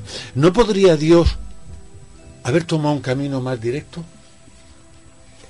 A ver, podemos llamarlo Dios o inclusive el propio Aristóteles hablaba de, un motor inmóvil, es decir, como el generador de todo el universo, de, de- todo el movimiento del universo. Estábamos hablando también de que Platón hablaba de ese mundo de las ideas de la perfección y que precisamente el hombre es el que lo hacía, lo hacía imperfecto. Desde el punto de vista de un cristiano, o sea, Dios, uno puede pedirse, pero ¿por qué existe el mal? Si Dios es amor, si Dios está, ¿por qué existe el mal? ¿Por qué deja? Pues precisamente porque Dios lo que nos da es libertad. Precisamente el ser humano, es decir, no, somos la perfección que, que, encarna Dios, somos seres imperfectos, aunque estemos hechos a su imagen y semejanza, eh, Dios nos da la libertad de que podamos eh, tomar un camino o tomar otro. Es decir, ¿por qué existen guerras, etc.? Y etcétera? Yo creo que eh, es por eso. Entonces, la, precisamente la grandeza de la creación está, está, por lo menos para mí, está precisamente ahí, ¿no? En que Dios te crea como, como señal de, de, amor hacia los hombres que, que crea, hacia todas las criaturas, crea el universo y precisamente deja que sean las propias criaturas a, las que él crea las que se desarrollen conforme ellas eh, ellas ellas convengan libre albedrío bueno, sí, sí, pero, la, pero, la evolución y el parir de una forma o de otra no lo hemos decidido nosotros. No, no, sí, sí, sí, pero ha sido nuestro libre albedrío. No, no, el parir ha sido de nosotros. Pero quizá la clave sería que lo que hoy día somos no somos precisamente ese mono del árbol, ¿no? Es decir, eh, cambiamos, nos ponemos de pie, seguramente porque hay eh, como una filtración, un híbrido se crea, ¿no? Por eso no aparece el eslabón perdido. yo, yo En cualquier caso hay un montón de eslabones perdidos, no eslabones, eh, sino de ramas perdidas. O sea, la línea que ha llevado hasta nosotros no ha sido una línea recta. Por el camino se han ido perdiendo. Ha habido muchos proyectos de hombres que se han ido, no aparecen, que, se, han ido extinguiendo. El, más, el, más cercano, el más cercano, el, neandertal. Ese es el último, el último que cargó. Hacía falta cargarse a Dante. Esto era el plan. que fuesen saliendo esto para que saliésemos nosotros. yo tengo una, no, no, es que claro, eh, las preguntas que está haciendo José Ramón había que estar en la mente de Dios para poder responderlas, evidentemente. O sea que mm, yo pienso que eso es mm, imposible. Para mí, yo creo en Dios, es decir, mm, yo creo que existe una mente inteligente, ordenadora, pero a mí me sobrepasa por completo. Yo no estoy en su cabeza y pienso que nadie puede llegar siquiera a atisbar lo que es lo que es Dios. Yo, lo que ofrece eh, la religión, el cristianismo en este caso, es una explicación mítica. Las explicaciones míticas no son falsas. ¿eh? Están dando una, una verdad que se supone eterna, que está, que está más allá del tiempo y que es válida para, por eso para todos los tiempos. Entonces lo que te dice es que con, en un momento determinado el hombre se apartó de Dios voluntariamente y con la caída del hombre cayó también la naturaleza. Toda la naturaleza se vio trastocada con la caída del hombre. Esa es la explicación que da la religión. Ir más allá, yo creo que no se puede. Yo no te puedo explicar lo que tú dices del parto, que es una buena pregunta. Es una buena pregunta. Es decir, ¿por qué las mujeres empezaron a parir con dolor? Tú has dicho lo que, lo que, lo que dice el Génesis, es una especie de maldición, ¿no? Pariréis con dolor o ganaréis el pan con el sudor de vuestra frente. En el principio hubo un algo que no podemos comprender y que parece que lo trastocó todo.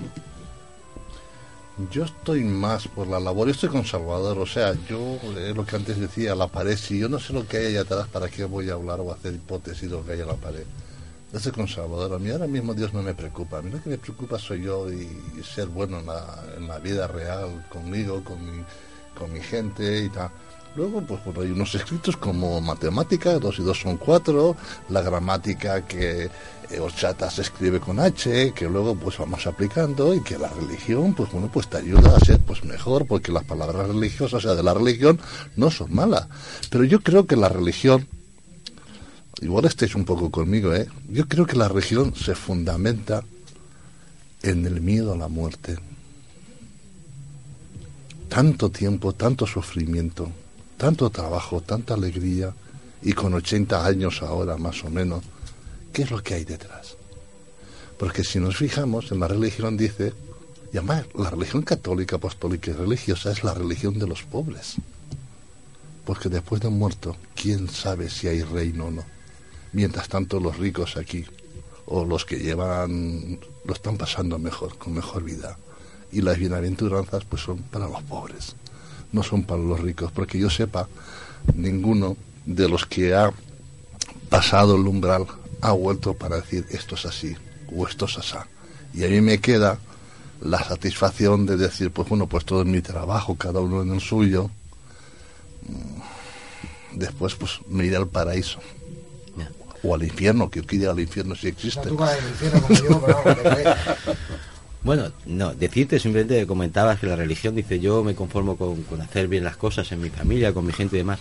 Eso no es más que otro camino hacia Dios. Es decir, la religión es un camino hacia Dios, hacia, hacia- hacia esa idea de perfección, de belleza, de amor, de, de paz interior. Y bueno, sea desde la religión cristiana, sea musulmana, etcétera, o desde el propio ateísmo, es decir, son caminos distintos que llevan pues es precisamente a esa idea de, de, per- de perfección y de, y, de, y de bienestar en la naturaleza, ¿no? Eh, es otro, otro camino más hacia Dios. Mm, decir que la religión la religión de los pobres porque bueno hay que también entender en qué momento Dios es decir es una es decir, eh, comentábamos Dios entra en la historia en dos momentos uno cuando la crea y dos para un cristiano porque para un judío Dios no ha vuelto a entrar en la historia para un cristiano entra cuando Jesús se hace hombre. Cuando Jesús parte de la Santísima Trinidad se hace hombre decide tomar y, viene a traer un mensaje salvífico a los hombres en el contexto temporal en el, en el que estábamos hace dos mil años, donde realmente pues lo que había era opresión por parte de los que ostentaban el poder, que eran los más ricos, etcétera. Hoy también. Que perfectamente a día de hoy, pues también podría, el mensaje de Jesús sigue siendo vigente, es decir, es un mensaje que a lo largo de los dos mil años de historia no ha cambiado, es decir, sigue siendo válido, los evangelios siguen siendo válidos en el- tanto en el año 1500 como en el 1800 como en el año 2000, 2016 donde nos encontramos, es decir, sigue siendo un mensaje actual. Y que en todas las épocas ha tenido pues eso su, su relación con la época que sí, la bienaventuranza, que si bienaventurados los pobres de espíritu, bueno, en aquel momento hablaba de los pobres porque lo, realmente lo que había eran muchas penurias económicas, pero cuando hablamos de pobres en el Evangelio hablamos también de los pobres de espíritu, y hablamos de las personas que no tienen alegría y que no tienen, pues eso, ganas, ganas de vivir.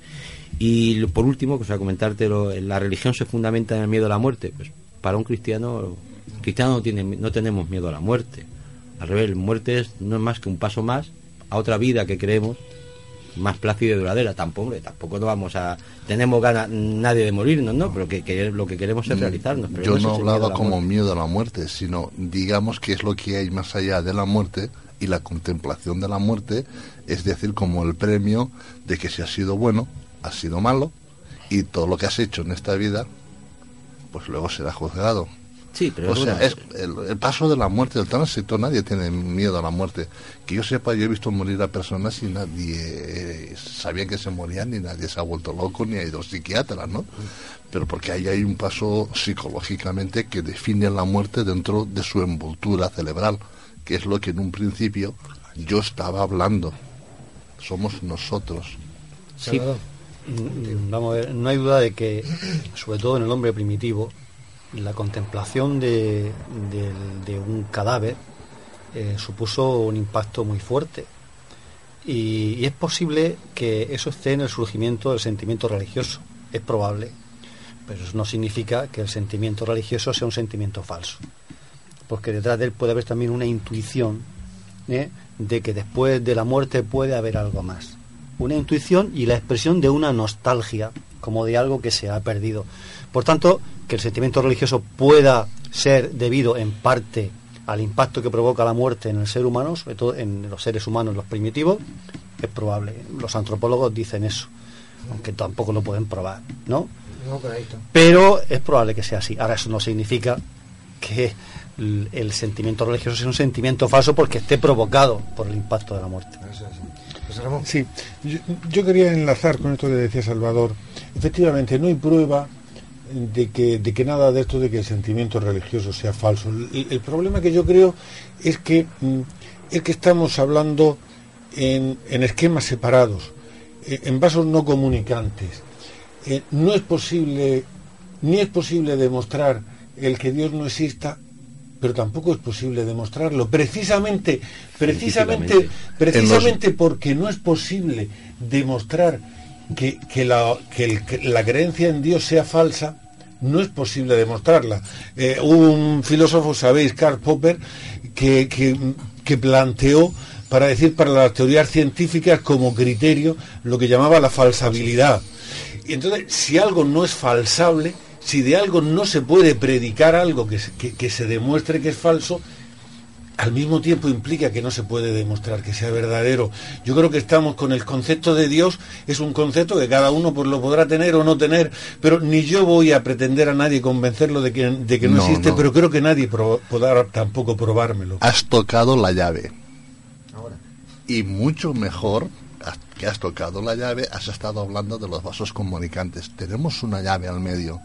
Nadie la ha abierto, pero todo el mundo hablamos de lo que hay más allá del otro vaso. Claro, eso precisamente o sea, la, la fe, la fe eh, dentro de, de una religión, es decir, uno, la fe es creer en lo que, en lo que, lo que uno no ve, ¿no? Y bueno, se me viene ahora mismo a la, a la memoria decir que qué, qué está pasando, pues, por ejemplo, en los momentos previos a la muerte. Y yo sí que he experimentado en carne, en carne propia como dos personas completamente distintas y sin relación eh, física en esos momentos han visto el mismo, la misma, es decir, momentos antes de, de morir, dentro de su estado ya, pues, si queremos que ya desvariando, eh, esas dos personas han visto a esa especie de una especie de autobús con conocidos que han venido a que querían que les estaban diciendo venga por mí y decir Eso es la corte. esa es la La corte. la corte la corte de, de- ¿La corte celestial? celestial. La corte. de la corte. Pues la corte pues es una forma que eh, digamos que de nuestro cerebro nos autoengaña con nuestros seres más queridos, hasta incluso padres, tíos, abuelos, abuelas, para que nosotros podamos hacer, que es lo que yo hacía referencia antes, que yo pueda hacer El el, tránsito. tránsito de la muerte en paz y no tener miedo. Pero bueno, nos engaña o no. O no. No, es O que, no, claro. científicamente No, en fin, claro. no, no se puede afirmar ¿Quién puede afirmar que, que no son o que sí son? Claro. No, no, por eso, por eso que decía, comentaba yo antes, precisamente es la fe que tienen que tenga una persona la que le hace pues ver o no ver a Dios. Es decir, si una persona está claro, si no tienes esa fe, si uno no cree claramente que Dios existe y que Dios está detrás de todas las cosas, para mí, repito, de entrar de la belleza, de ver una flor, de ver Sí. a mis hijos crecer todos los días, yo sí que veo ahí la, la huella de Dios. Claro, si yo no tuviera esa fe, evidentemente, yo intentar hacer eh, comulgar con rueda de molino a alguien que, que no lo ve claro, está claro que es imposible. Mira, quedan muy poquitos minutos. Yo solamente estáis hablando de perfección, de geometría, de que el universo es perfecto, pero el universo es un caos grandísimo. Pero todo lleva. A mí lo que me hace pensar es que tanto ese orden, esa geometría, todo perfecto, como el caos, un agujero negro, una supernova, eh, todo lleva a lo mismo. Es decir, eh, tiene que haber un porqué y tiene que haber algo. Porque es muy grande el universo para que esté hecho solamente para nosotros. Que me corrija Alfonso. A ver. Si cogemos, dos si cogemos dos imanes y los ponemos con polos diferentes, ¿a qué no se acercan? Llega un momento de que se establece, por la fuerza, se establece. Pues eso es todo, amigos. No, no, no es todo. Y luego hay otro que tiene un campo um, de magnetismo y así va haciendo todo. De hecho, se ha demostrado en lo que antes hacíamos, pues, o sea, el espacio. Yo tengo las dos manos juntos. No, no es verdad, hay un espacio. Por mucho juntos que las tenga, hay un espacio. Los bichitos estos que van por el agua, que tienen pies, ¿no? Sí. Eh, se ha visto que tiene unos circulitos, ¿no? Pues con esos circulitos, digamos, es la teoría de- del físico este, ¿cómo se llamaba? De que todo tiene, mm, en el espacio tiene todo su lugar y todo tiene su... Eh, sí, que no hay dos cuerpos que se puedan... Sí, mm, los cuerpos realmente, bueno, la, ma- la materia está completamente hueca. claro. Es decir, pasa que la sensación del tocar no es ni más ni menos que son campos electromagnéticos. Efectivamente. ¿Vale? Lo que hacen tener esa sensación. Pero bueno, eh, eso sería meternos a la vez en Claro. Eh, otro costal. Eh, Por eso comentaba antes, efectivamente, en el universo hay cuatro grandes tipos de fuerzas, pero eh, descifrarlas es precisamente el gran Claro. enigma que a día de hoy tiene, eh, tiene el hombre. El hombre intenta, con la teoría de las supercuerdas, encontrar esa ley universal, llamémosla Dios, como decía Einstein, Dios no juega a los dados, se refería porque efecti- efectivamente hay algo que controla todo. Esa ley matemática a día de hoy no se ha encontrado. Bueno, Pero eh, es lo que tenemos. Pepe, se Sí. acabó. Pepe, se acabó. Ya no, no queda más tiempo nada más que para la última ronda. Eh, empezamos por Salvador. Sí, y voy a ser muy breve. Yo propongo no voy a proponer un viaje intergaláctico como Pepe, porque no hay tiempo y creo que ya hemos viajado bastante. por dinero, no tenemos duro. Mm, dilo. Hemos viajado bastante ya por esta noche. Ya- yo voy a proponer un experimento mucho más sencillo. Creo que alguna vez se lo comenté a José Ramón. Pues, imaginemos esto, todo esto hablando del azar y del orden, ¿no? Mm. Que eh, cogemos una edición del Quijote, recortamos todas las palabras y las metemos en un saco, ¿no? Nos pasamos horas y horas y horas agitando el saco y echando al- sobre una mesa o al suelo las palabras, todas las palabras del Quijote. ¿Cuántas probabilidades hay de que realmente esas palabras que hemos agitado tanto tiempo formen el Quijote? Pues millones de años como ser humano. José Sí, yo como no me da tiempo ahora, me dejas muy poco, no le voy a contestar, me lo guardo para otro día, pero sigamos hablando con Salvador. Seguiremos- Lo que Seguiremos seguiremos. Lo, lo que sí querría, querría plantear mm, mm, otra duda que a veces me- se me ha hecho mm, mirando, leyendo cosas sobre esto. Y es si realmente ha- hablamos de un plan divino que, que habría venido desde la creación del universo para llegar hasta el hombre, a este hombre que, que finalmente volvería a Dios. Pero, y- si ese plan hubiese fracasado? Porque, porque en definitiva, ¿qué somos ahora? ¿Somos nosotros lo que Dios había escogido? ¿Somos asesinos? En la última guerra, en la última guerra mundial murieron más de 50 millones de personas, hay violaciones, hay muertes, hay hambres, hay enfermedades. ¿Ese este era el plan? Y eso lo estamos haciendo, gran parte lo estamos haciendo nosotros, que somos verdaderos criminales, lo podemos decir, por naturaleza o por lo que sea. ¿Y si podríamos pre- pre- preguntarnos, ¿y si no fuésemos la línea correcta de evolución? ¿Y si, y si no, esas ramas que se habían roto, alguna de ellas fuese? ¿Y si fuésemos nosotros a lo mejor los hijos de Caín, que hubiésemos, que nos hubiésemos cargado al verdadero elegido de Dios y hubiésemos provocado el fracaso de su plan?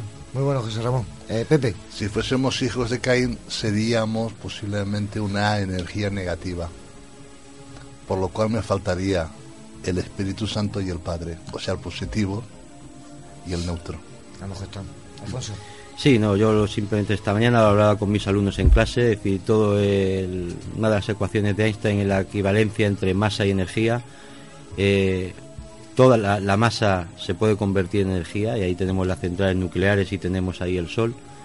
La respuesta es la energía puede crear, puede crearse en ma- eh, se puede cre- se puede convertir en masa y la respuesta es que sí. Muy rápido porque no tenemos tiempo y Ana ya está aquí apretándonos. Eh, yo hace años que mantengo una teoría y es, estoy muy de acuerdo con Salvador, es imposible que nosotros seamos capaces de entender lo que es Dios, ¿no? Y yo siempre me gusta traerlo todo aquí a nosotros, ¿no? Y es eh, una hormiga que nos encontramos en medio del monte, seguro que uno lo habéis oído porque yo lo suelo decir mucho, ¿no? Y la tenemos delante de nuestra bota. ¿Realmente ya es consciente de que está delante de la bota que pertenece a una persona? Una persona que pertenece a una, a una, a una casa, que pertenece a un barrio, que pertenece a un pueblo, que pertenece a una ciudad, que pertenece a una comunidad, que pertenece a un país, que pertenece a Europa. De verdad, una hormiga es capaz, viendo eso que ve así, eh, eh, eh, a percibir todo lo que hay detrás de eso. Pues yo creo que nosotros no llegamos a ser la hormiga. Así es. Yo para terminar simplemente voy a decir una cosa. Teniendo las herramientas que tengo, podré ser más creyente o podrán decir que soy menos creyente, pero que con las herramientas que tengo eh, hay algo sobre nosotros, hay algo, un creador, eso lo tengo súper claro. Llamarlo como los dé la gana, Dios, Yahvé, Jehová, o un extraterrestre con una civilización superior que nos han creado a nosotros. Hasta que hemos llegado, Antonio. Ajá. Muchísimas gracias a todos. Y nada, eh, como me ha gustado tanto, seguramente tendremos que repetir por aquí.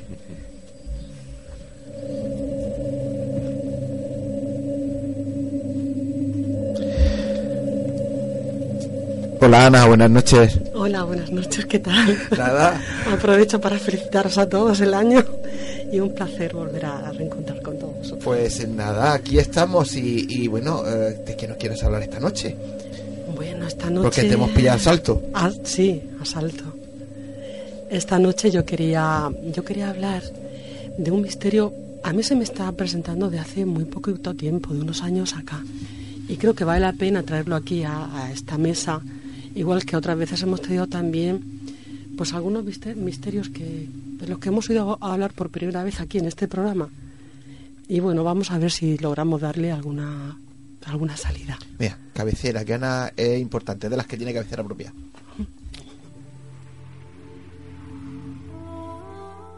Están escuchando Némesis Radio con Antonio Pérez y José Antonio Martínez.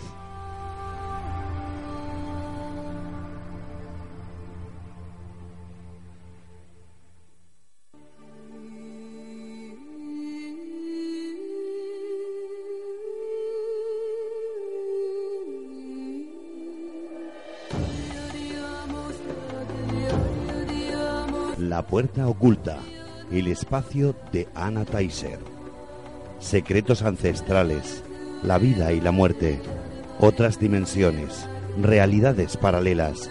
Cruzamos el umbral hacia el otro lado. La puerta oculta con Anna Taiser.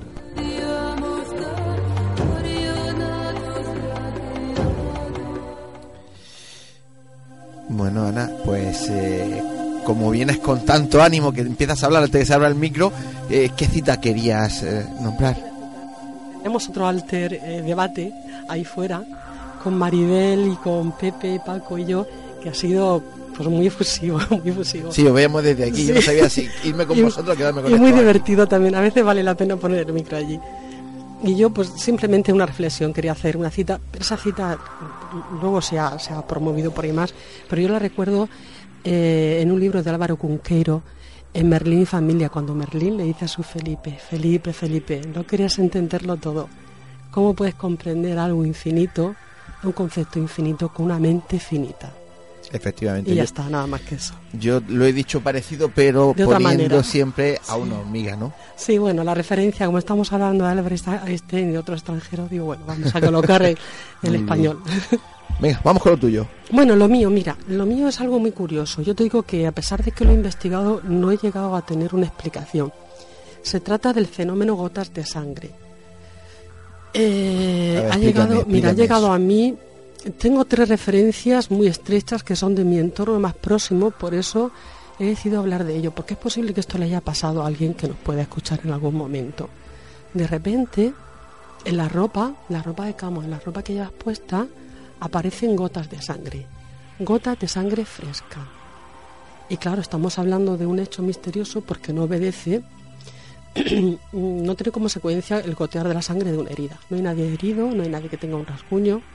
Por ejemplo, la primera vez que tuve referencia de esto fue este verano pasado, no el anterior, de tres amigas mías que se fueron a hacer el camino de Santiago y cuando por fin llegaron a la catedral se alojaron en, un hotel que hay en la plaza. No vamos a decir el nombre, pero todos sabemos que es un hotel con un histórico tremendo. Eh, antes de bajar a cenar, pues llegan, se duchan, descansan un poquito y cuando abren la, colcha, en la sábana blanca, de repente aparece una gota de sangre de unos 6 diámetros, de, de unos 6 centímetros de diámetro, perdón, y esa gota de sangre era como con un reguero, pero estaba encima de la cama. Las tres se miraron, ninguna ninguna tenía no tenía ninguna nada, decir, ninguna herida. decir, gota gota de sangre, no estaba filtrada entre nada, las sábanas fresca, fresca, fresca. y entre sábanas. No, no, en la, en la sábana de arriba. Sí, ella, ella me dice que quitó la colcha para levantan, acostarse. está, en- está entre sábanas, ¿no? Levantan la colcha hasta debajo. ¿cómo se levantan la colcha y en ese momento no había ninguna, ninguna gota de sangre. Se dan cuenta cuando ya se han cambiado para bajar a cenar y no había nada arriba, nada, una gota de sangre. No había sido por transmisión. Cuando llegaron, cuando abrieron la colcha, no se dieron cuenta. Entonces, una de ellas, una era psicóloga clínica, trabaja en el hospital, la otra es profesora de instituto y la otra, que se dedica a sus labores en casa, pero su marido es director de un hospital en Madrid. Entonces pidió si se podía llevar eso para analizarlo. Para analizarla. Y como allí tampoco daban crédito en el hotel, nada, todo perfecto, se lo llevaron y lo analizó. Mandó al laboratorio que, lo- que analizaran y era sangre, pero no había rastro de ADN, ni había rastro de grupo sanguíneo ni RH. Igual que nosotros decimos, grupo sanguíneo yo soy cero, RH positivo. Pues nada. Y eso se quedó así. Me llamaron por teléfono, yo vi aquello, y luego aquello se secó como se seca la sangre. Eh, segunda referencia. Me llaman y dice, ¿tú ves algo? Bueno, pues yo sé que en ese hotel, porque también he estado en ese hotel, hay muchísima actividad paranormal, hay muchos seres del otro lado que van y vienen, pero yo nunca jamás había oído algo así, ni lo había visto siquiera. Otro me llega de un país extranjero, de personas que están españoles que trabajan en el extranjero, y les había pasado curiosamente también en el hotel, de la misma manera. Pero esto en la camisa, en la ropa que llevaba puesta. De repente en la camisa, que se va a quitar, cuando viene de la de feria, del trabajo, aparece una gota de sangre Como en si hubiera pecho. salpicado algún sitio. Una gota de sangre, la gota de sangre de este chico es eh, como si la camisa hubiese estado en horizontal y le hubiese caído desde arriba.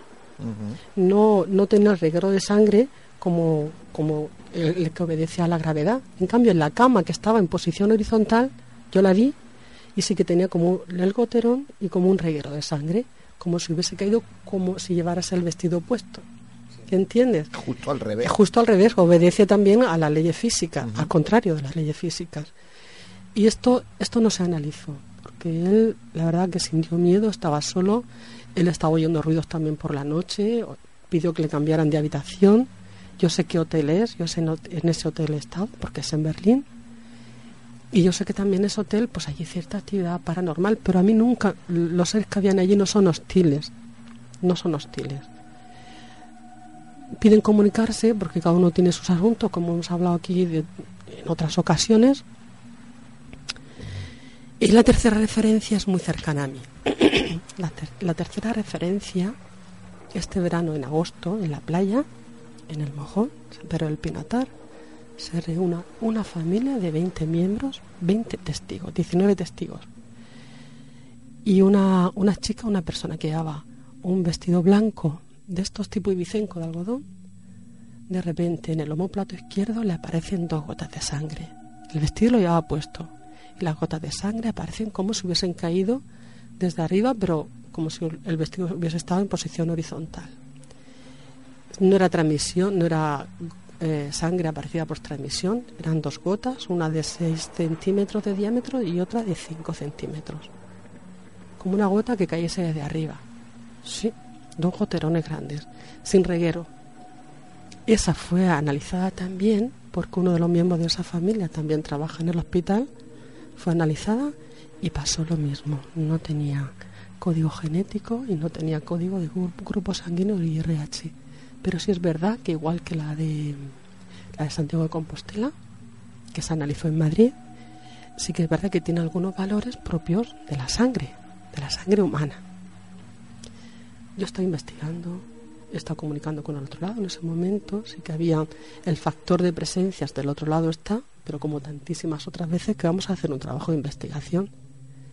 ¿Cómo aparecen esas gotas de sangre? Serían tipo aporte, ¿no? No lo sé, no lo sé. ¿Qué quieren decirnos? No lo sé, no lo sé.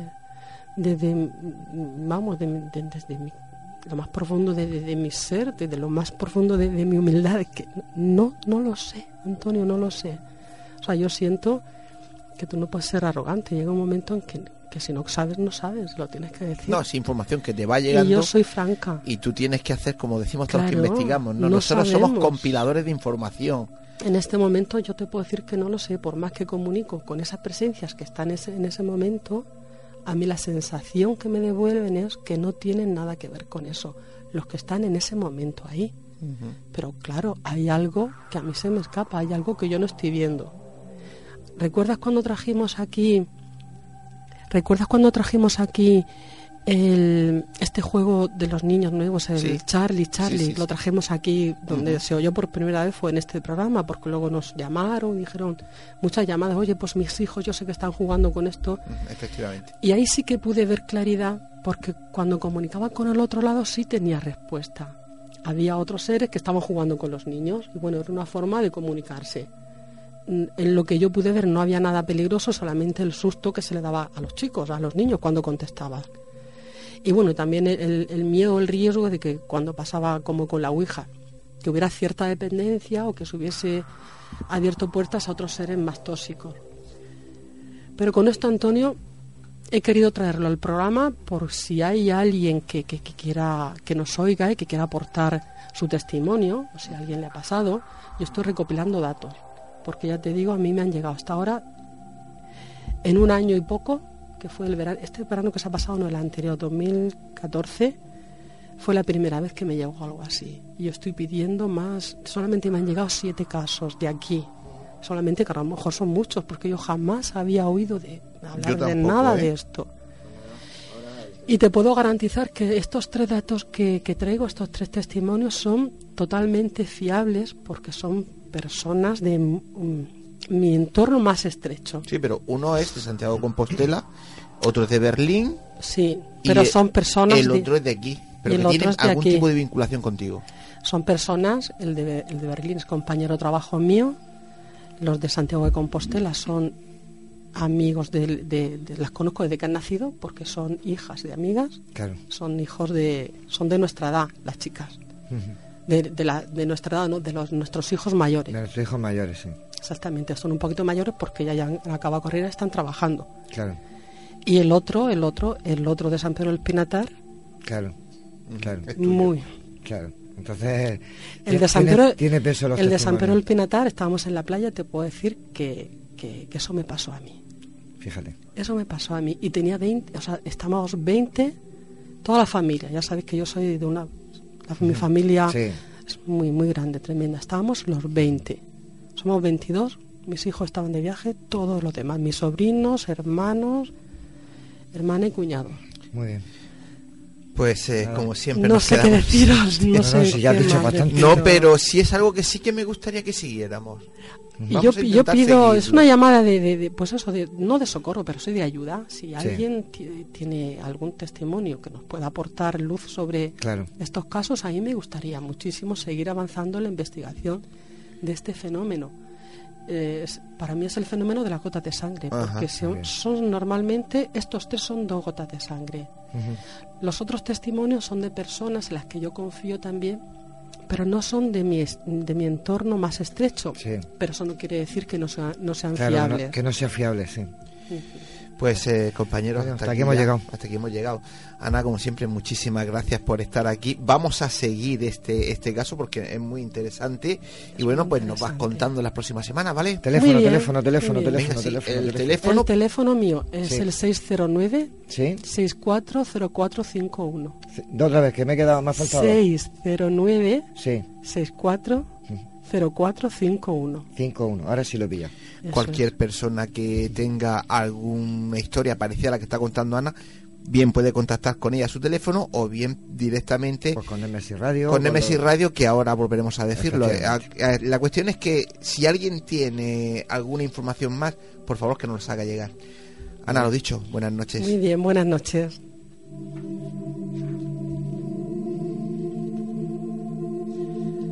Hasta aquí el programa de esta noche. Muchas gracias por habernos acompañado un programa más. Y recuerden, Nemesis Radio, todos los domingos a partir de las 22 horas en Radio Inter 96.8 de la FM, Radio Inter Cartagena 92.4 de la FM y en Radio Intereconomía 90.7 de la FM, todas en la región de Murcia. Por internet, ya saben, eh, tenemos la web que es www.intereconomiamurcia.com. Y toda la información del programa la podéis seguir por nuestro Facebook, Nemesis Radio.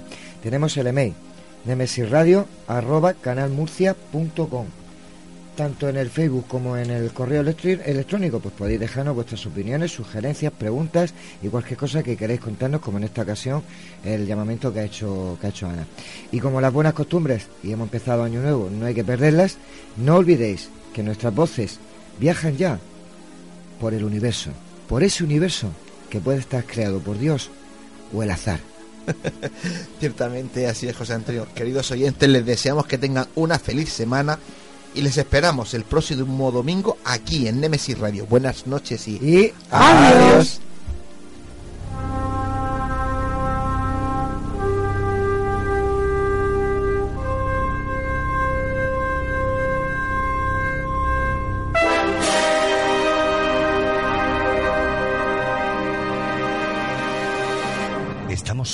en el universo? ¿Quiénes son los verdaderos artífices de las pirámides? ¿Hay vida extraterrestre? De ser así, ¿es posible que ya estén entre nosotros? Psicofonías, Ouija, ¿nos hablan los muertos? Némesis Radio, viajando a lo desconocido, sobrepasando el horizonte de la conciencia. Némesis Radio, programa dirigido y presentado por Antonio Pérez y José Antonio Martínez. Todos los domingos a partir de las 10 de la noche en Radio Inter y en Radio Intereconomía Región de Murcia, Némesis Radio. Radio.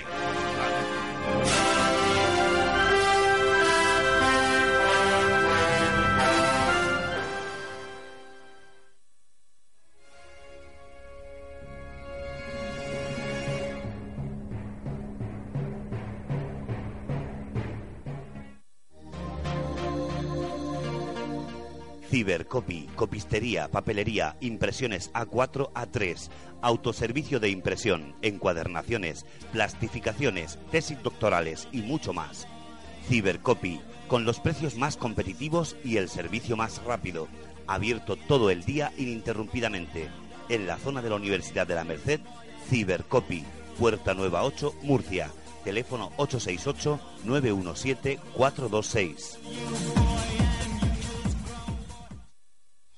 Eurometal. Somos especialistas en fachadas de muro de cortina de cristal, fachadas de alucobón para naves, oficinas y centros oficiales. También trabajamos el acero inoxidable, puertas, barandas, pasamanos. Eurometal, signo de calidad. Fotos Orión. Hay momentos importantes en tu vida que no puedes dejar pasar. Inmortaliza tu evento en fotografía y vídeo con Fotos Orión. Porque las cosas especiales solo ocurren una vez. Fotos Orión. Profesionalidad y confianza. Calle La Gloria, número 32. Frente a Antiguo Tornel. La Alberca, Murcia. Teléfono 868 94 30 13. Desde ahora, el autobús es un tranvía y el tranvía es un autobús.